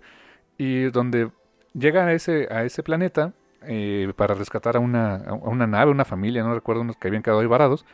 Y este Avin Sur, pues a cambio de que le digan dónde quedó esa nave, dónde están los, los sobrevivientes, este eh, al- algo tiene hace un trato con ellos y este Quill le da una le da una profecía de, de que este de qué le iba a pasar, qué iba a pasar con los Green Lantern Corps y qué le iba a pasar a él. Y los Green Lantern Corps básicamente es que se iban a acabar en una guerra en la cual iban a participar entre otros eh, dice Ranks, la ciudad viviente, eh, los Children of the White Lobe, que eran unos como niñitos chistosos, y que uno de los que iban a, eh, a perecer era el, el Green Lantern más poderoso de, de entre ellos, que era un tal Sodam Yat. Y eh, eh, hasta ahí se Era el queda último que iba a quedar, ¿no? el último que iba a quedar en pie, efectivamente. Y eh, también le dice que pues él iba a morir cuando su anillo le fallara. Y efectivamente eso pasa porque este, le da miedo que el anillo se descargue y de- empieza a dejar de usar el anillo. eh, utiliza una nave espacial para, este, para moverse en, en- en- en las misiones y se le olvida recargar el anillo y pues el anillo este, eh, no, o sea, no, no puede evitar que muera y es como llega Abin Sur a la Tierra, ¿no? Y es cuando se encuentra con Hal Jordan. O sea, retroactivamente era una historia curiosa de origen que le hubieran dado a Avin Sur eh, previa a que se estrellara en la Tierra le dejara el anillo a Hal Jordan. Y, era una historia pues corta, creo que fueron que no creo que ni, ni 20 páginas, fue una historia cortita realmente. Y sobre esa este, Jeff Jones construyó toda esta otra historia, o sea, la verdad fue como una versión extendida de aquella de aquella historia que pues como dices tú, nadie más se acordaba más que pues, los, más clavados y los que en su momento pues habían este, comprado aquellos números o las recopilaciones por ser Alan Moore básicamente, ¿no? Que mira, no está mal que lo hayan hecho eh, también con ánimos de ellos. O sea, está esto para atrás y estamos sacando nuevas recopilaciones, intérense y cómprenlo. O sea, se entiende. Simplemente se me hace curioso. Sí, sí, sí, exactamente. O sea, y fue una de las críticas que tuvo la serie que fuera de, oye, están reciclando conceptos de Alan Moore. Pues sí, básicamente sí. O sea, y lo admitía Jeff Jones completamente. O sea, que era, se le hacía una historia interesante con la cual pudieran construir cosas. Y en general, el resto de la trama de Sinestro Core War, pues es eso. O sea, eh, van, por, van por Kyle Reiner, hay una primera avanzada, les va mal. Eh, algo que tenían como restricción los anillos de linterna verde es que no podían matar. O sea, no, este, cosa que no es muy coherente porque en, en los primeros paneles de- del- del especial están literal en la cafetería donde no quieren a Jordan porque pues es Hal Jordan y hay un ataque de parte de unos de, de los Sinestro Core War y hay un un, este un como gusano que está como en un bueno, como un caracol que es un sniper. Y este ese sniper acaba matando a uno de ellos a uno que era una cabezota. O sea literal era más cabeza que otra cosa y este John Stewart eh, que, que al final de cuentas es soldado eh, se hace un rifle también con la energía verde y le dispara y vemos que se deshace. O sea, yo no vi en ningún momento que lo inhabilitaran ni nada. Se ve que se deshace en el disparo que le hace este John Stewart. Pero resulta que no podían matar. Y, y jamás se le volvió a ver a esa cosa. Eso te iba a decir, ¿y no va a salir el gusano ese? No lo volví a ver. Ah, ok. Eso es lo que se me hace más raro. No, no lo volví a ver. Entonces, o asumo que se murió o qué le pasó. Pero, o sea, tú, lo, tú ves el, el- cuadro, el dibujo, y pues básicamente. Básicamente lo, des- lo, desintegra. Entonces, pues, como que no, no que no mataban? Y ya después resulta que no mataban. Entonces, básicamente la primera mitad del, del crossover este, es pelear contra Sinestro, pelear contra Parallax, que es este Kyle Reiner poseído. Este.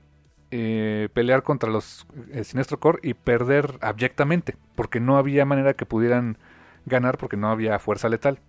Y en la segunda mitad del cómic, pues eh, resulta que, que los enanitos, los, los, gua- los guardianes del universo, que son los que normalmente son los que crean todos los problemas, eh, eh, reescriben el libro de Oa, lo cual hace una, una escisión entre sus filas, porque se, desapegan de ellos Gantet, el, el guardián del universo que le dio el anillo a Kyle Reiner, y otra, otra guardiana que se llama Said, cosa que los guardianes como que no les hacía sentido que hubiera... eh, eran como una entidad única, ¿no? Una unimente, entonces que no, no tenían identidades propiamente. Eh, cosa rara porque siempre le decían Gantet a Gantet, pero bueno. Y cuando se le, cuando Said decide que tomar el nombre de Said, así de, ah, tú también estás tomando el camino de este insurrecto, ¿no? Entonces, eh, medio raros los, los guardianes del universo, pero deciden reescribir el libro de Oa, eh, dando, o sea, autorización de fuerza letal al contra los Sinestro Corps. Que ahí ya, pues ahora sí empiezan a, a, a tener una batalla más, pues más justa, ¿no? Eh, que ahí, por cierto, Patrick Gleason, el, el dibujante de, de Green Lantern Corps, pues sí se da vuelo siendo lo más gore posible. O sea, la verdad es que hay, hay unas escenas que son muy gore. O sea, ves a los Green Lantern este, utilizando los anillos de unas maneras muy extreme, carnal. Creo que es la parte medular de esto. Se vuelve extreme el cómic, ¿no? Sí, hay, hay, una, hay un, o sea, una de las, o sea, y, una de las críticas que, que sí le, le tengo que hacer y que mm, supongo que es normal, porque eran títulos inconexos, o sea, este sí era un crossover, o sea, no se hizo una miniserie para hacer todo esto de Siniestro Core War, sino fue, agarramos este, que los, todo lo que tuviera ver- que ver con los li- linternitas, pues ahí los, lo jalábamos a esto, ¿no? Eh, y hay como cuatro, cinco números donde o sea, uh, lo- los guardianes dicen a los Green ah, pues ya pueden este, tronarse fulanos. Ah, ok, per- perfecto.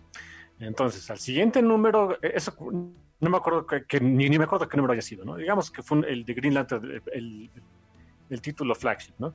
Y después en- ot- sigue el título de Tales of the Green Lantern o lo que sea.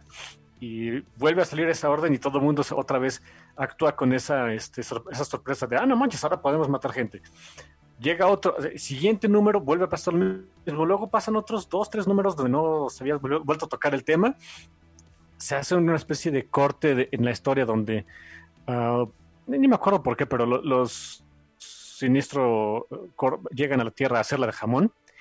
Ah, y se vuelve a, y, vuelve a, usarse ese recurso de que los Sinistro Core no sabían que los Lantern podían matar y se vuelven a sorprender de que ahora sí ya los Lantern tengan fuerza letal.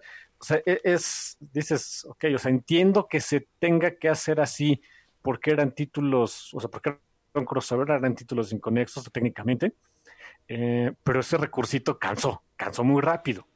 Sí, o sea, sobre todo cuando lo lees ya de corrido y coleccionado se cansa, porque también, o sea, se supone que el título de Green Lantern, Green Lantern Corps salía creo que con dos semanas de diferencia, entonces, pues se supone, como dices tú, que era medio simultáneo el asunto, pero ya a la hora de que la estructura la conviertes en un solo libro, sí cansa, se vuelve repetitiva esa, esa secuencia. Y sabes también que se vuelve muy repetitivo.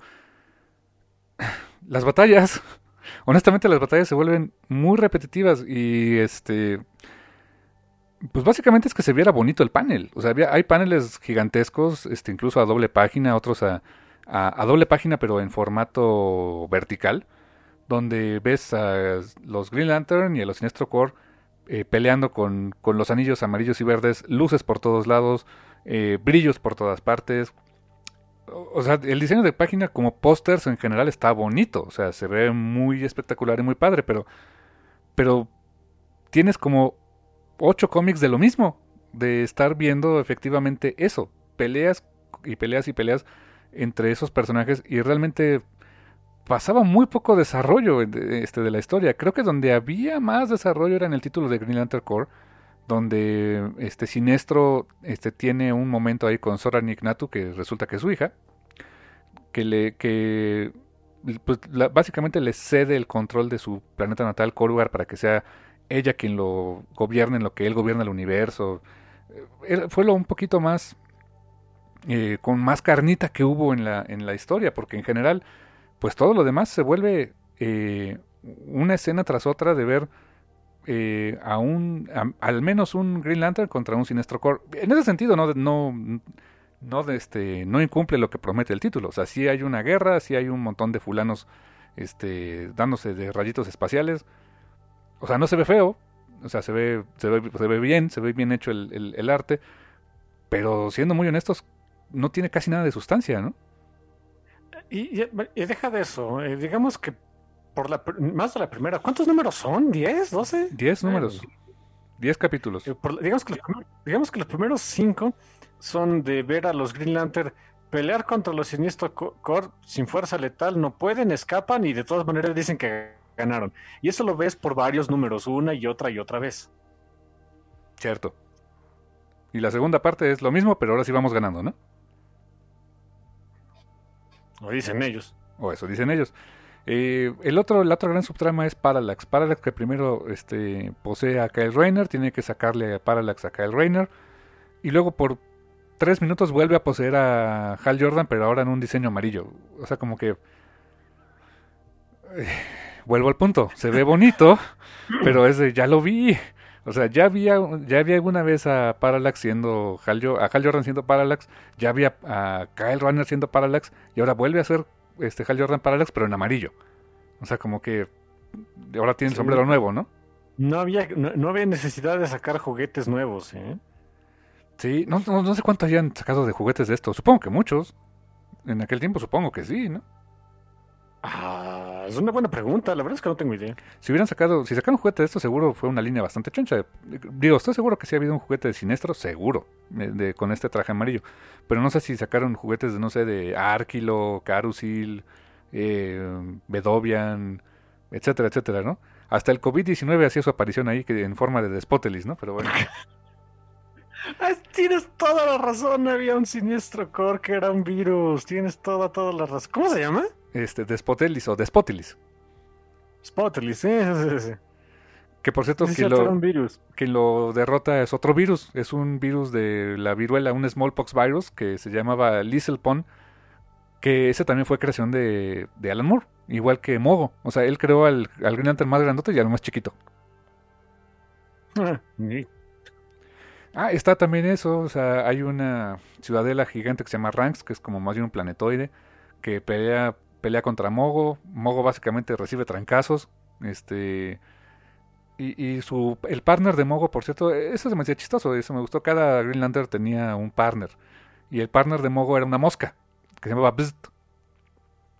Ah, es cierto. Eh, había detallitos, insisto, lo más entretenido del crossover creo que pasaba en el título de, de este de Green Lantern Corps porque pues al menos ahí pasaban como no, no era el título de, de Hal Jordan que el que tenías que ser como más reverenciado se daban eh, al menos el lujo de, de ser un poco más raros. Había eh, hay, unos momentos padres entre dos Lantern uno que se llama Greenman y un y Estelle Estelle que es como un robotito eh, donde pues Estelle había quedado destruido y este Greenman lo va a rescatar.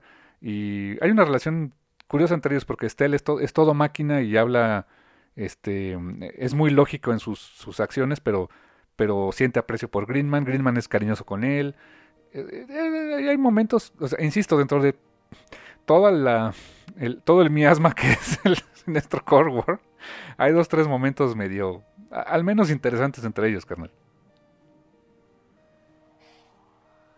Sí, ah, al menos eso sí podemos decirlo. Sí, exacto. Eh, el acto final llega cuando están en la Tierra. O sea, tienen que llegar a la Tierra porque resulta que los guardianes se equivocaron otra vez. Creían que los Sinestro Corps querían atacar OA. Eh, no era, el objetivo no era OA, era la Tierra porque resulta que la Tierra es el punto focal de los 52, que en aquel tiempo, ah, cómo olvidar que esa obsesión que tenían con el número 52, ¿no? Que había 52 universos, que era el multiverso que resultó después de aquella serie de 52.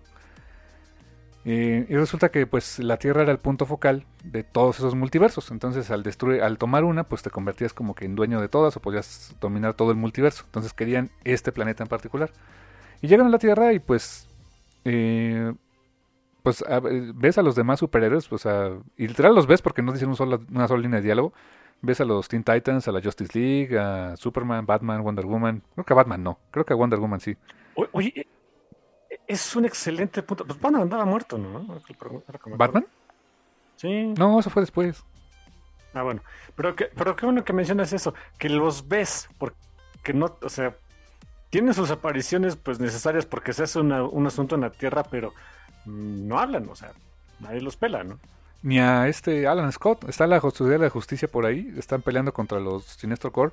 Y pues yo hubiera pensado que mínimo le hubieran dado al- algo que hacer a Alan Scott por ser un, el primer linterna verde en publicación.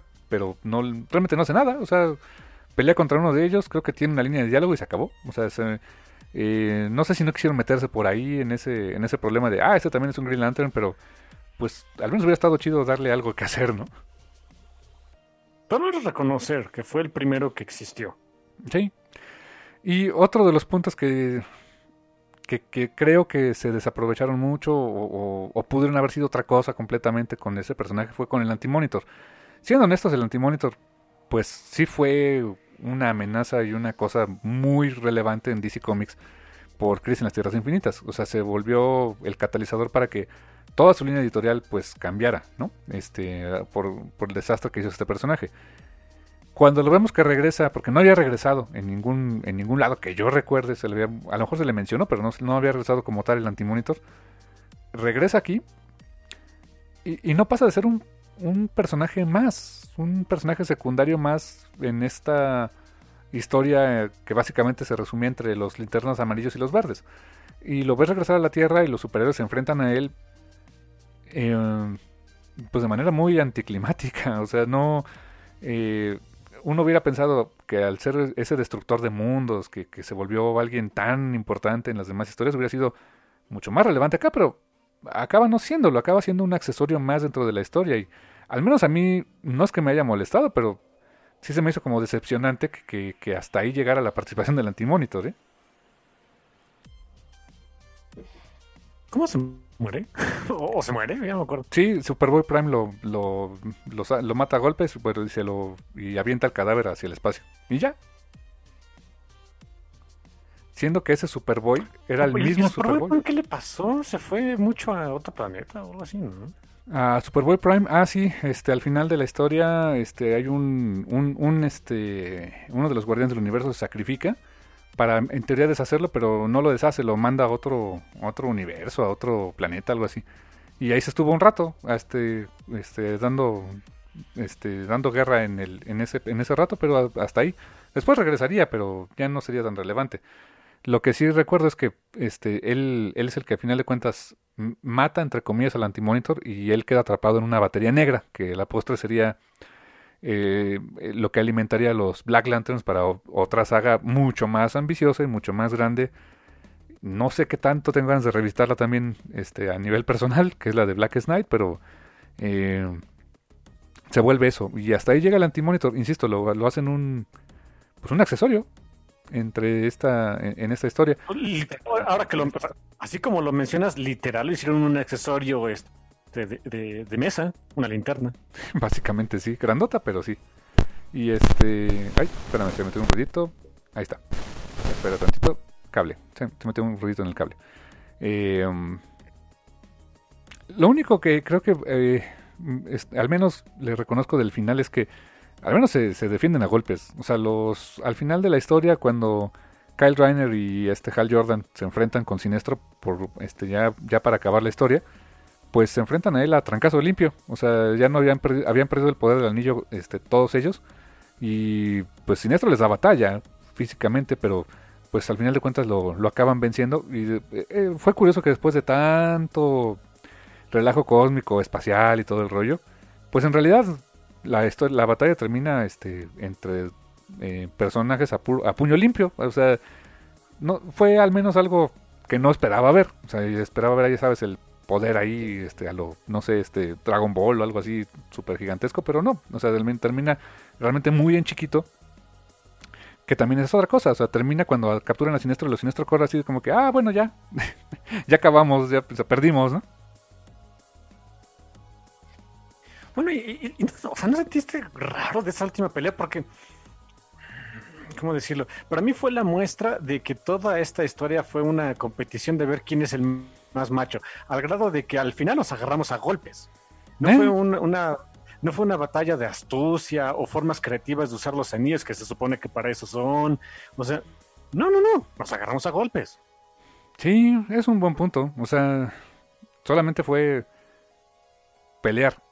No, no, a lo mejor no ganó el más astuto, no ganó el más inteligente o, o como dices tú, el que, el que demostrar la mayor creatividad con, el, con la, el arma más poderosa del universo, ¿no? No, no, no, a golpes.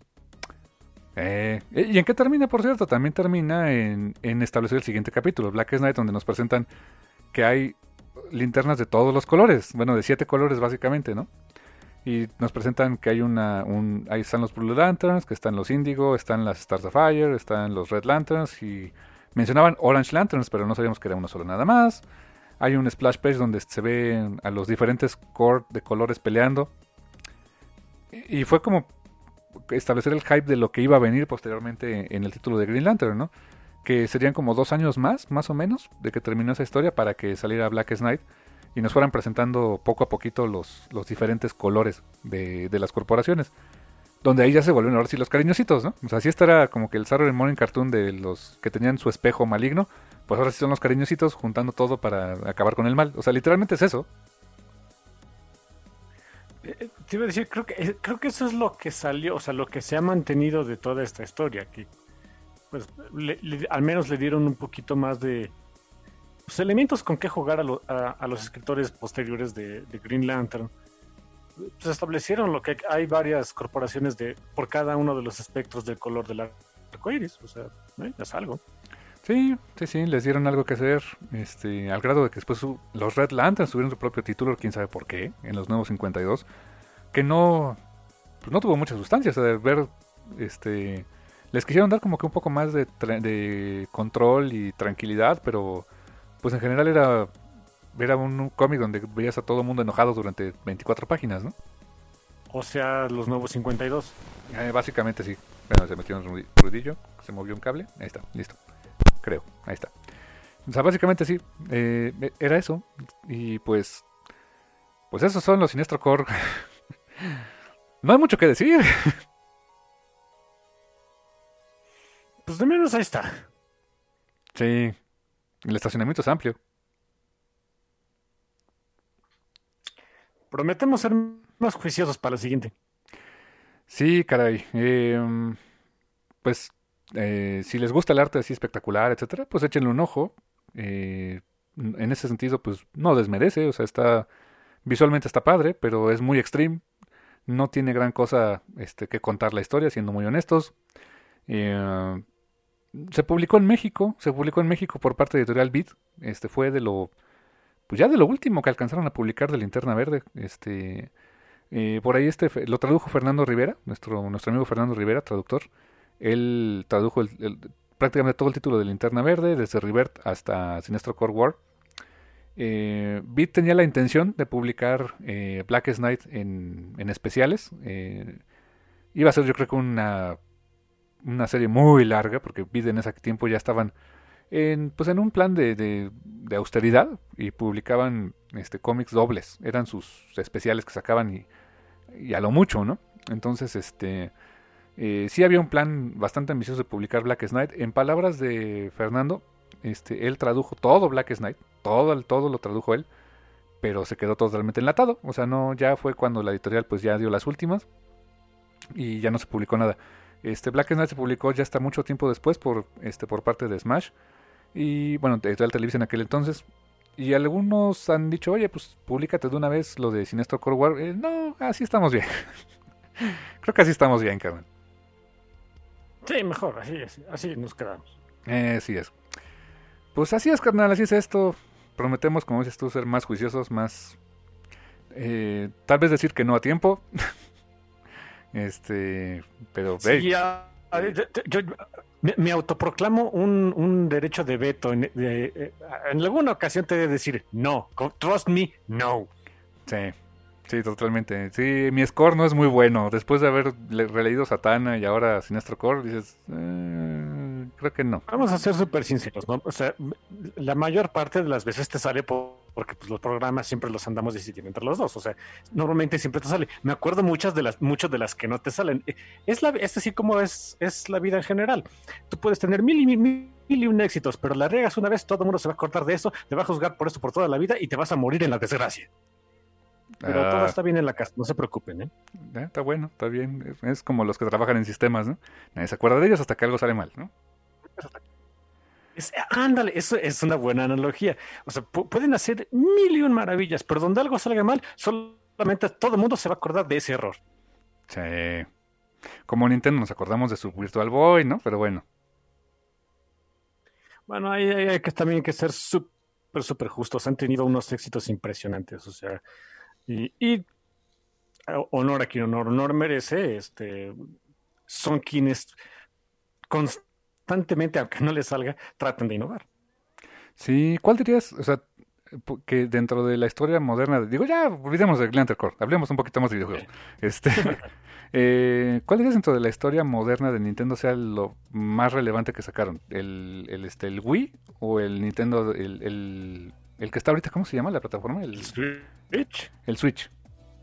Es más importante el Switch ahorita que lo que el Wii fue en su momento. ¿Neta? Sí, claro. ¿Por? Por mucho, por mu- mucho. Mejor, mejores juegos, mejores relaciones públicas. Eh, tengo entendido que la red del Switch permite hacer muchas otras cosas que, la anterior red del Wii el Wii U nomás no podían. Su capacidad de tener su pantallita para que te lo lleves. O sea, se supone que era como para que pudieras ir con los amigos a jugar. Ahorita ni, ni por error. Pero ahorita es para que lo- de menos te vas al baño y puedes seguir jugando. Es algo que a la gente le, ha fascinado. Eh, títulos con muchísimo corazón. Eh, sigue, y eh, Nintendo tiene esa característica que pocas compañías de entretenimiento pueden, pueden presumir. Tienen, suelen tener, no siempre, pero suelen tener la cantidad exacta de nostalgia y vanguardia que necesitan para que sus productos y sus, eh, sus juegos hayan, si- sigan siendo recordados a través de los años, incluso los que han salido hace relativamente poco. Todo el mundo se acuerda o sea, ya tiene 10 años ese juego, pero el Super Mario Galaxy, que en su momento fue de, oh, wow, no manches, o sea, y, y decían que estaba bien loco y demás. A la fecha la gente lo recuerda con mucho cariño porque manejaba eso, la suficiente nostalgia y la suficiente vanguardia. ¿Tiene ya 10 años el Super Mario Galaxy? Sí. El Super Mario Galaxy 2, de hecho, el, el 1 ni me acuerdo cuándo salió, creo que un par de años antes. Oh my god. No, no creí que tuviera tanto, eh, la verdad. Sí, sí, sí, 2010 salió el 2, me parece. Ándale. Estoy casi seguro que es el 2. Y fíjate, por ejemplo, y comparándolo con cuando salió el, el Nintendo, el Wii, pues el Wii no fue tan bien parado. O sea, tenía la idea de que fuera algo, pues donde el juego fuera más interactivo, donde el juego fuera más físico. Y a la, eh, más o menos al mismo tiempo sacó Xbox su, ¿cómo se llamaba este? Al Kinect. El Kinect, donde no, no, no necesitabas aparatos, básicamente era la, la camarita y de ahí hacías cosas. Creo que hoy ya ambos están fuera, ¿no? O sea, realmente creo que el- los conceptos no jalaron ninguno de los dos. Más, un poquito más el Wii, eh, porque algunos conceptos se siguen utilizando en los controles del, de- del Switch, pero muy poquito. Pero el Kinect y el PlayStation Move, como se llamaba en su momento, no, no jalaron. Sí, uno se imaginaba que era iba a ser una cosa más precisa, este, donde básicamente tú te movieras tal cual, veías al personaje moverse tal cual como tú, pero eh, yo llegué a jugar con el Kinect un par de veces, o sea, me, me invitaron así en reuniones con amigos y pues pues, eran juegos más sencillos, ¿no? Era de, pues, de brincar y tenías que brincar obstáculos o jugar tenis o cosas así y, o sea, está padre esa interacción, pero realmente ya vimos que no es exactamente lo que lo que movía la industria del, del gaming, ¿no? También me acuerdo que el Wii trató de posicionarse como ser el más family friendly y, y, o sea, la idea estaba bien, fue la ejecución la que no jaló, porque el hacer juegos que toda la, familia pudiera jugar no significa, o, por lo menos no significó en su momento, hacer que los juegos fueran más simples o más sencillos o simplemente eh, hacer cosas virtuales de cosas que ya conocías, como golf, bolos, cosas así. Eh, por eso digo que, que el Switch es donde le dio el clavo. O sea, tomaron esa idea de ser, de ser family friendly, de que todo el mundo los pudiera jugar, pero sacaron juegos adorables. O sea, Zelda, eh, Breath of the Wild, el, el, nuevo de Super Mario, de, de Mario, que dicen que está padrísimo, que es de los mejores juegos que han salido en la historia. Eh, su Animal Crossing, que todo el mundo está muerto por ellos. O sea, no, no porque decir que es para toda la familia significa que tenías que, que hacerlos simples. Y es algo que aprendió la lección. Un poquito duro, pero aprendió la lección. Sí, es un buen punto. Aparte de los juegos, o sea, como que eso del gaming más casual, que lo intentaban hacer en las consolas, eh, realmente el, el casual gaming creo que se volvió, pero en los teléfonos.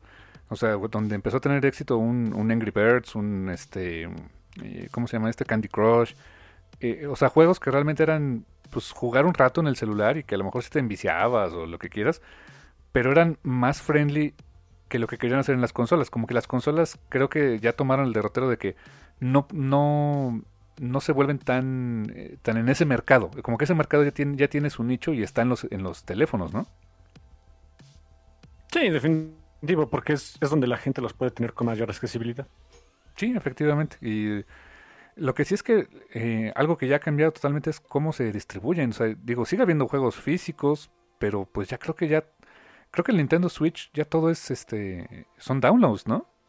O también tiene juegos No, físicos. no, no, todavía tienes tus, todavía tienes tus jueguitos, son unos, unos como memorias este micro SD bien chistositas. Ah, ok. Pero en general creo que ya la gente más descarga que comprarlos en, en tiendas, ¿no? Sí, sí, eso sí, definitivamente.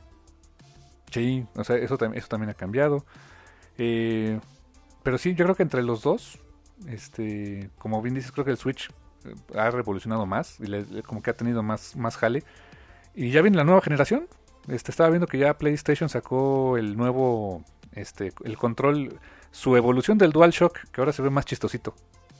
Está bonito, me gustó, parece como... ¿Cómo se llamaba ese robotito de Wally? Eva. Eva, Eva, y eso, se parece a Eve, claro, sí, sí, sí. Sí, me gustó, se ve muy bonito. Sí, que, siempre el, control del Xbox se me hizo tan raro. O sea, sí me acomodaba, pero como que, que tuviera la palanca, un- uno de los sticks más arriba que otro estaba como chistoso, ¿no? Sí, la idea es que el, movimiento principal del, del- juego se manejara con ese stick y el pad fuera para otras cosas. El PlayStation mantiene a la fecha todavía incluso con el nuevo DualShock la configuración que nos heredó Nintendo, que es con el pad como si fuera, a pesar de que utilizas los sticks, como si el pad fuera el, el input principal de- del, del control y no lo es. Mm. Y entre los dos controles, ¿cuál te acomoda más a ti? ¿El del Xbox Ah, o el del...? los, los dos, ¿eh? ¿Sí? Los dos, sin ningún problema. El del Switch me acomoda súper bien, súper pachón, perfecto. El del Wii U me encantaba. O sea, nunca tuve el Wii U, pero lo pude jugar. Un amigo, un- unos amigos lo tenían. Me encantaba el del Wii. El del Wii, el del Wii normal, no tanto. El Wii U me encantaba. El del Switch es súper cómodo, pachoncísimo. Ah, sí, es súper cómodo. También es como... Sí, sí, sí. Un parecido al de Xbox hasta que lo sacas como si fuera un control de, Ninte- de Nintendo antiguito normal. Pues igual, lo sientes igual de cómodo, ¿no? Sí, cuando son los controlitos chiquitos, no sé qué tan difícil sea. Eh, eh, se sienten como unos de Nintendo, eh, de- de- del Nintendo clásico, están igual de chiquitos, si esos vamos. Es algo que los diseñadores de, de las consolas siento que siempre le han dado al, al clavo, por lo menos. ¿eh? Los controles, no- nunca he sentido uno incómodo. O sea, el más incómodo que llegué a sentir fue el del Nintendo 64, y eso por la novedad y estaba yo muy squinkle. Pero de ahí en fuera, todos los he sentido muy bien. Sí, el 64 sí estaba... eh, tenía el pad en medio, ¿no? Tenía, digo, el, el stick en medio, si mal no recuerdo. Y estaba como triangularcito. Parecía... Parecía un murcielaguito. Pareció un, pareció un tridente. Sí, pues, también es que la, idea de Nintendo de mantener el, el pad, o sea, la- las flechitas, como si fuera tu forma normal de controlar a tu personaje. Y eso se, man- o sea, se mantenía al lado de los botones. El stick estaba en medio y, entonces tienes que juntar un poquito las, más las manos. A, a mí se me hacía muy grande, pero porque yo estaba más chiquillo, o sea, no, no sé. no- la novedad, y yo estaba muy chavo y se me hizo fácil. Pero ya los de, ahí en adelante PlayStation, que no, no tenía todavía sus, sus, sticks, ya el PSX con los sticks, el, la, Xbox, la, antigua, luego el 360, el, Xbox One, PlayStation 5, PlayStation 4. el- sí, están pachones, están pachones, se ven bonitos, sirven muy bien, están cómodos. Y fíjate que si esas vamos, el único, la, única compañía, y es que le tengo que reconocer a, Microsoft, que ha hecho algo por hacer, por tratar de hacer sus controles más eh, que puedan incluir a gente que tenga eh, problemas motrices, ha sido Microsoft. Tuvo un control que obviamente fue de nicho, pero que tuvo mucho éxito para la Xbox One, que era muchísimo más sencillo de utilizar para gente que no, que no tenía la fuerza o la agilidad para andar apre- apretando un resto de botones. O sea, se, se manejaba distinto, pero para quienes tuvieron la oportunidad de utilizarlo, que, que tenían estos problemas motrices, era, era genial. ¿Y, y podías jugar cualquier juego con ese control? Y cualquiera. Cualquiera, es por eso que les gustaba.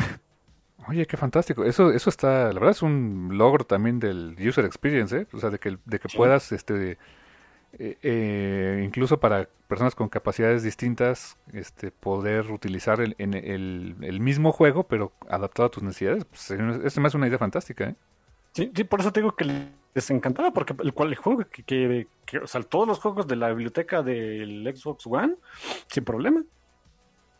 Mira nada más. Que el Xbox One también ya va de salida, ¿no? Ya, ya viene otra consola de Xbox, ¿no? Sí, la, la altita, la chistosa, la que me habías dicho, Sí. el Xbox, no sé qué. Ajá. ¿Es Series X? ¿Series X? Algo así. Series Series, X, Series, eh. Series X. Ajá, al- algo así se llama. Dif- diferente, como un CPU chistoso, ¿no? Ujú, Sí, sí, sí. Sí, también ya, ya viene el- por ahí de los siguientes años. Sí, sí, Nintendo se va a quedar un rato con el Switch, ¿no? Digo, está muy reciente. ¿Qué tendrá? ¿Como tres años? ¿Cuatro el Switch?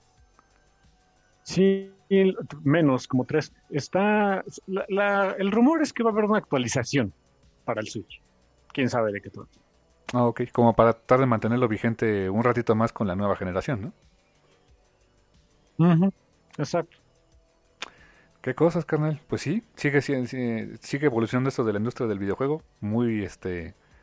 Pues con los tiempos, digo, creo que, creo que por ejemplo, ahora sí, esta consola de Xbox, la que viene, ahora sí ya no tiene discos físicos, ¿eh? Ya no tiene esa entrada. Tengo entendido que no. Ya es- que todo es este, por descarga. Ya todo es, ya todo va a ser descarga. Y yo creo que para allá van las demás compañías, seguramente. Sí, las tiendas de, de videojuegos, pues, o sea, supongo que le van a sufrir, pero no tanto, porque pues es ahí donde uno compra controles extras, este, pues, las consolas, evidentemente, este, cablecitos, accesorios, juguetitos, que pues, digo que la última vez que fui a una tienda de videojuegos, cuando fui a comprar, mm, ah, cuando traté de conseguir, perdón, cables para mis controles del, mi control del PlayStation 4, que es un mini cablecito, terminé comprando uno del Xbox, sirve para lo mismo, en fin, que es mucho más largo. Eh, ahí vi a, un- a una pareja, este, pareja joven, pues más joven que yo, evidentemente.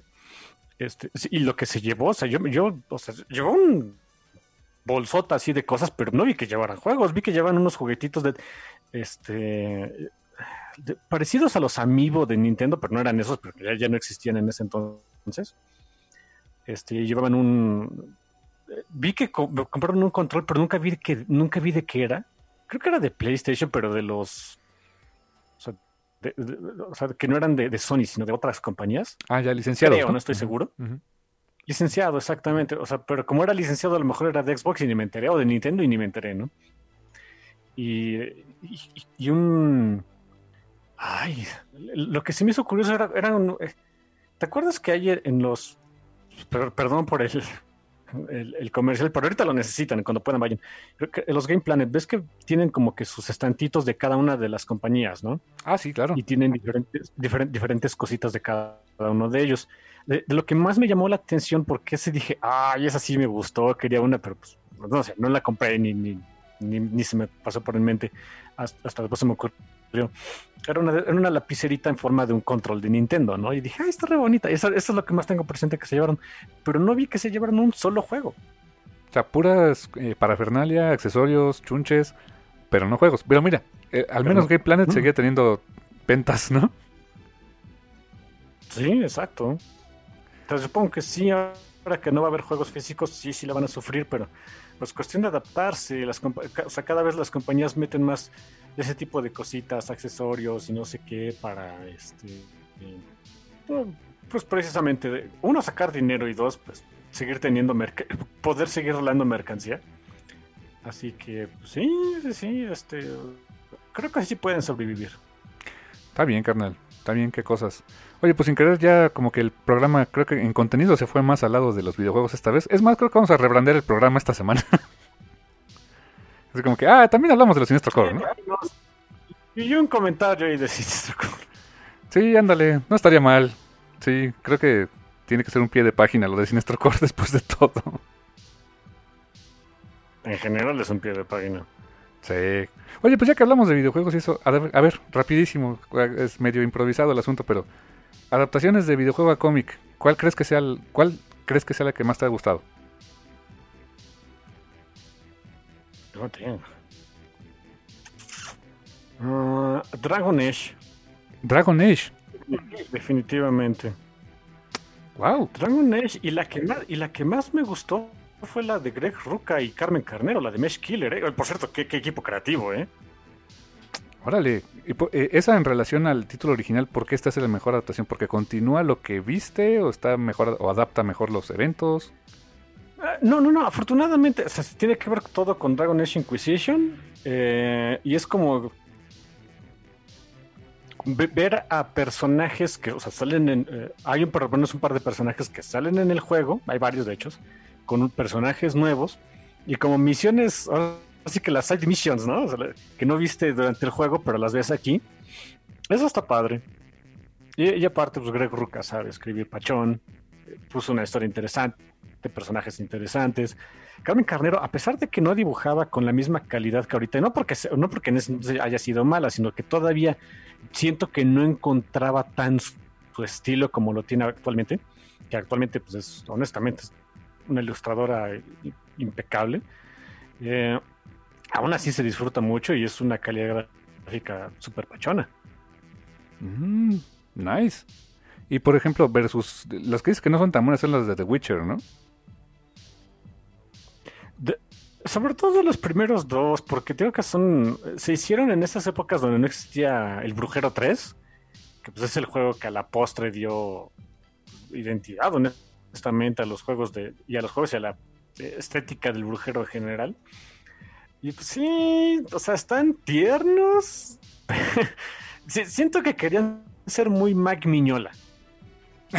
ok. Lo, lo- lo cual no está, o sea, es, es un, es un objetivo digno, pero sí es arriesgarse mucho porque si no te sale, pues vas a quedar mal. Y, Sí, y le salió más o menos, no es que no les haya salido, le salió más o menos.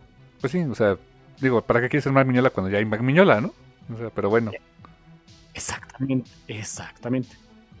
Yo la que creo que honestamente se me hizo como una muy buena adaptación, adaptación, diagonal, expansión, es eh, eh, uno es los de Street Fighter que hizo Udon. Creo que Udon eh, incluso retroalimentó mucho hacia el, hacia el videojuego. Tomaron la, básica, la premisa básica de Street Fighter que, que, pues la hemos visto varias veces, Ryu contra Ken, Bison, etcétera, que la hemos visto en diferentes este, iteraciones como en la película animada de Street Fighter 2, que honestamente es bastante buena, es este para la época este, una animación muy bien hecha, este como que de lo último de aquella animación eh, de línea con, la, con, líneas más gruesas a mano, ¿no? Este, de, aquellos tiempos. Eh, la adaptación en cómic, que te- en manga que te decía ahorita de Masami Kansaki, más, o sea, sí está bien también, pero eh, como que quisieron hacer su propia cosa respecto a Street Fighter, y está bien. Y siento que en los cómics de Udon eh, tomaron mucho del lore que había del videojuego, algo del lore que se hizo en el manga este de Street Fighter este, de, de Masami Kansaki, y crearon una historia mucho más cohesiva, donde les dieron incluso eh, spin-offs. Hay un spin-off de Sakura bastante divertido, hay un spin-off de Chun-Li muy bien hecho. Eh, o sea, crearon una línea de cómics muy interesante con los personajes de Street Fighter, que seamos honestos, no es más que un juego de ver pelear a un tipo contra otro. Y honestamente, Udon lo que hace fue este eh, darle carnita a esas historias, al, punto de que posteriormente la estética que propone Udon y, el, y todo eso se retroalimentó en los videojuegos. ya que hubo una, no sé si te acuerdas que en el Xbox, eh, eh, ¿cuál es el- fue el primero Xbox, luego el Xbox, ¿cómo se llamaba? Prime, ¿o cómo se llamaba? ¿El segundo? 360. El Xbox 360, sí, cierto. En ese te acuerdas que, que en aquellos tiempos, en su, en su tienda en línea, digamos, había juegos como más casuales. Y uno de ellos era un, una- un remake del Super Street Fighter 2 Turbo. Y donde todos los, es- los frames fueron redibujados por Udon. Eh, sí, sí, estaba padre. Sí, o sea, era el mismo juego, igualito, la misma este, jugabilidad y todo, pero todos los frames de animación de los personajes eran este, dibujados por los artistas de Udon y con la música le dieron un, ahí un, este, eh, una chaineadita para que se viera un poquito mejor. Pero en general, o sea, la verdad se me hizo muy, muy, muy importante el que cómo Udon retroalimentó hasta ese lado. Incluso posteriormente, este, otros de los juegos de Street Fighter, por ejemplo, el, el Street Fighter 2, el, el Street Fighter 4, si mal no recuerdo, mucho de los personajes que están ahí y de, este, de, las, de las interacciones entre ellos, los ves desde antes en los cómics de Udon. Entonces creo que fue uno, una de las sinergias más interesantes entre videojuego y cómic porque se retroalimentaron bastante bien, fíjate. Eso está padre. O sea, que, que, eh, ahora sí que no, uno no interrumpa al otro, y sino que construyan desde los dos. Eso está padre, eso me gusta. ¿Sabes también qué otro cómic de videojuegos se me hizo bastante bueno? Este, ya después como que empezó a caer, pero los primeros arcos se me hicieron muy buenos. El de Gears of War, como que sí aportaba más o menos a la historia de, de- del videojuego y, o sea, no, no se interrumpía, pero este, creo yo que funcionaba bastante bien con arte de Liam Sharp en aquel tiempo, fíjate. Sí, el- el- la única crítica que sí les doy es que eh, creo que en algún momento te spoilea, ¿no? Lo que pasa en el último juego. Algo hay de eso, o sea, hay como que una, entre más avanzas en la historia, así como que hay un, algún spoiler del juego 3 y dices, ah, caray, y que tiene más o menos lógica, porque los últimos números los escribió Karen Travis, que es la que escribió el juego de Gears of War 3 y toda la serie de libros de Gears of War. Sí, pero pues como que no manchen, ¿no? Sí, que por cierto, es- esa serie de libros, bastante buena, ¿eh? Bastante buena, me sigue gustando. sí, la verdad es que se sos- se sostienen bien para hacer un... O sea, cuando originalmente, perdón, pero el mendigo primer juego de Gears of War, hagan de cuenta, era Siniestro Core War en, videojuego, ¿eh? Machísimos mastodontes con armas largas dándose de balazos con otros monstruos feos, feos, feos, feos. Mm, Cero chistes y esas vamos. Eh, pero Karen Travis hizo las cosas bien. Hizo que los personajes parecieran seres humanos. Sí, bastante, o sea, los, los hizo interesantes. Eh, por ejemplo, personajes que incluso ella creó en los libros que se fueron después a los, al videojuego, como esta este, Mataki, ¿no? Ándale. Todo el asunto de la. eh, ¿Cómo se llaman estos dudes? Ay, los que no eran la COG. La como Unión de Repúblicas, ¿no?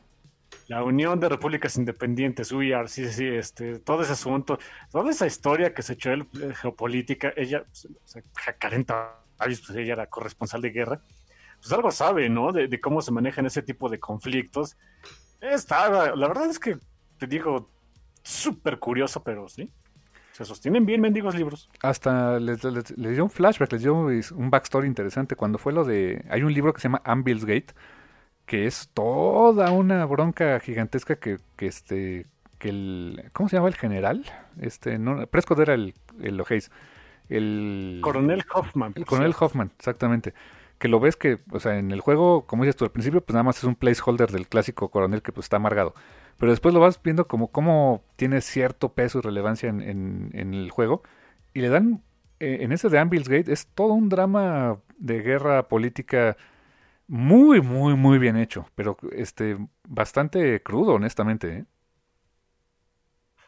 toca temas de racismo, de cómo a, soldados de, de otras nacionalidades, a pesar de que se mueren como héroes, no les dan el reconocimiento necesario, simplemente les dicen héroes y a, su- y a la población la siguen tratando con la punta del pie, o sea, cosas que no esperabas ver en una historia de machísimos mastodontes con armas largas, y las ves ahí y dices, ah, caray, sí, ahí para que veas si... eh, No sé, yo fui con el ánimo de ver pues, más historia extreme y más balazos, es lo que quería leer. Y salí de ahí diciendo, ah, caray, como que me dieron una patada en el trasero por simplón, ¿eh?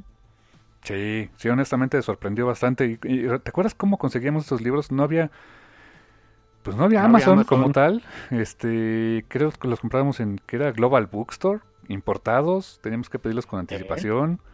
Y, Sí, sí, y sí llegaron todos, ¿eh? Todos, toditos. Aquí los tengo. Ahí los tengo. Ya el último ya no lo leí. El de, creo que se llamaba The Slap, que era como un, Slab. un- eh, flashback, ¿no? Un flashback ahí de Marcos Phoenix. Estaba estaba 2-2.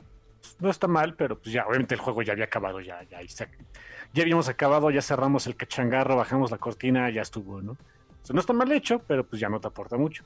Sí, o sea, es, es el tiempo en que Marcus está en prisión, me imagino. Que bueno, sabes, eventualmente sabes que, en que acaba el libro, ¿no? O sea, pues, sale de prisión. Punto. O sea, dices, ah, ok. Sí, también es eso, ¿no? Mi, mi beef con las precuelas. Sí, sí, hay otras precuelas que son interesantes. Por ejemplo, As for Fields, que fue el primer libro de, de Gears of War, eh, está bastante denso, muy, muy interesante también esa, ese backstory que le dan a Marcus y al hermano de Dom. ¿Cómo se llamaba? El hermano... Bueno, obviamente se apellidaba Santiago, Carlos, pero... Carlos.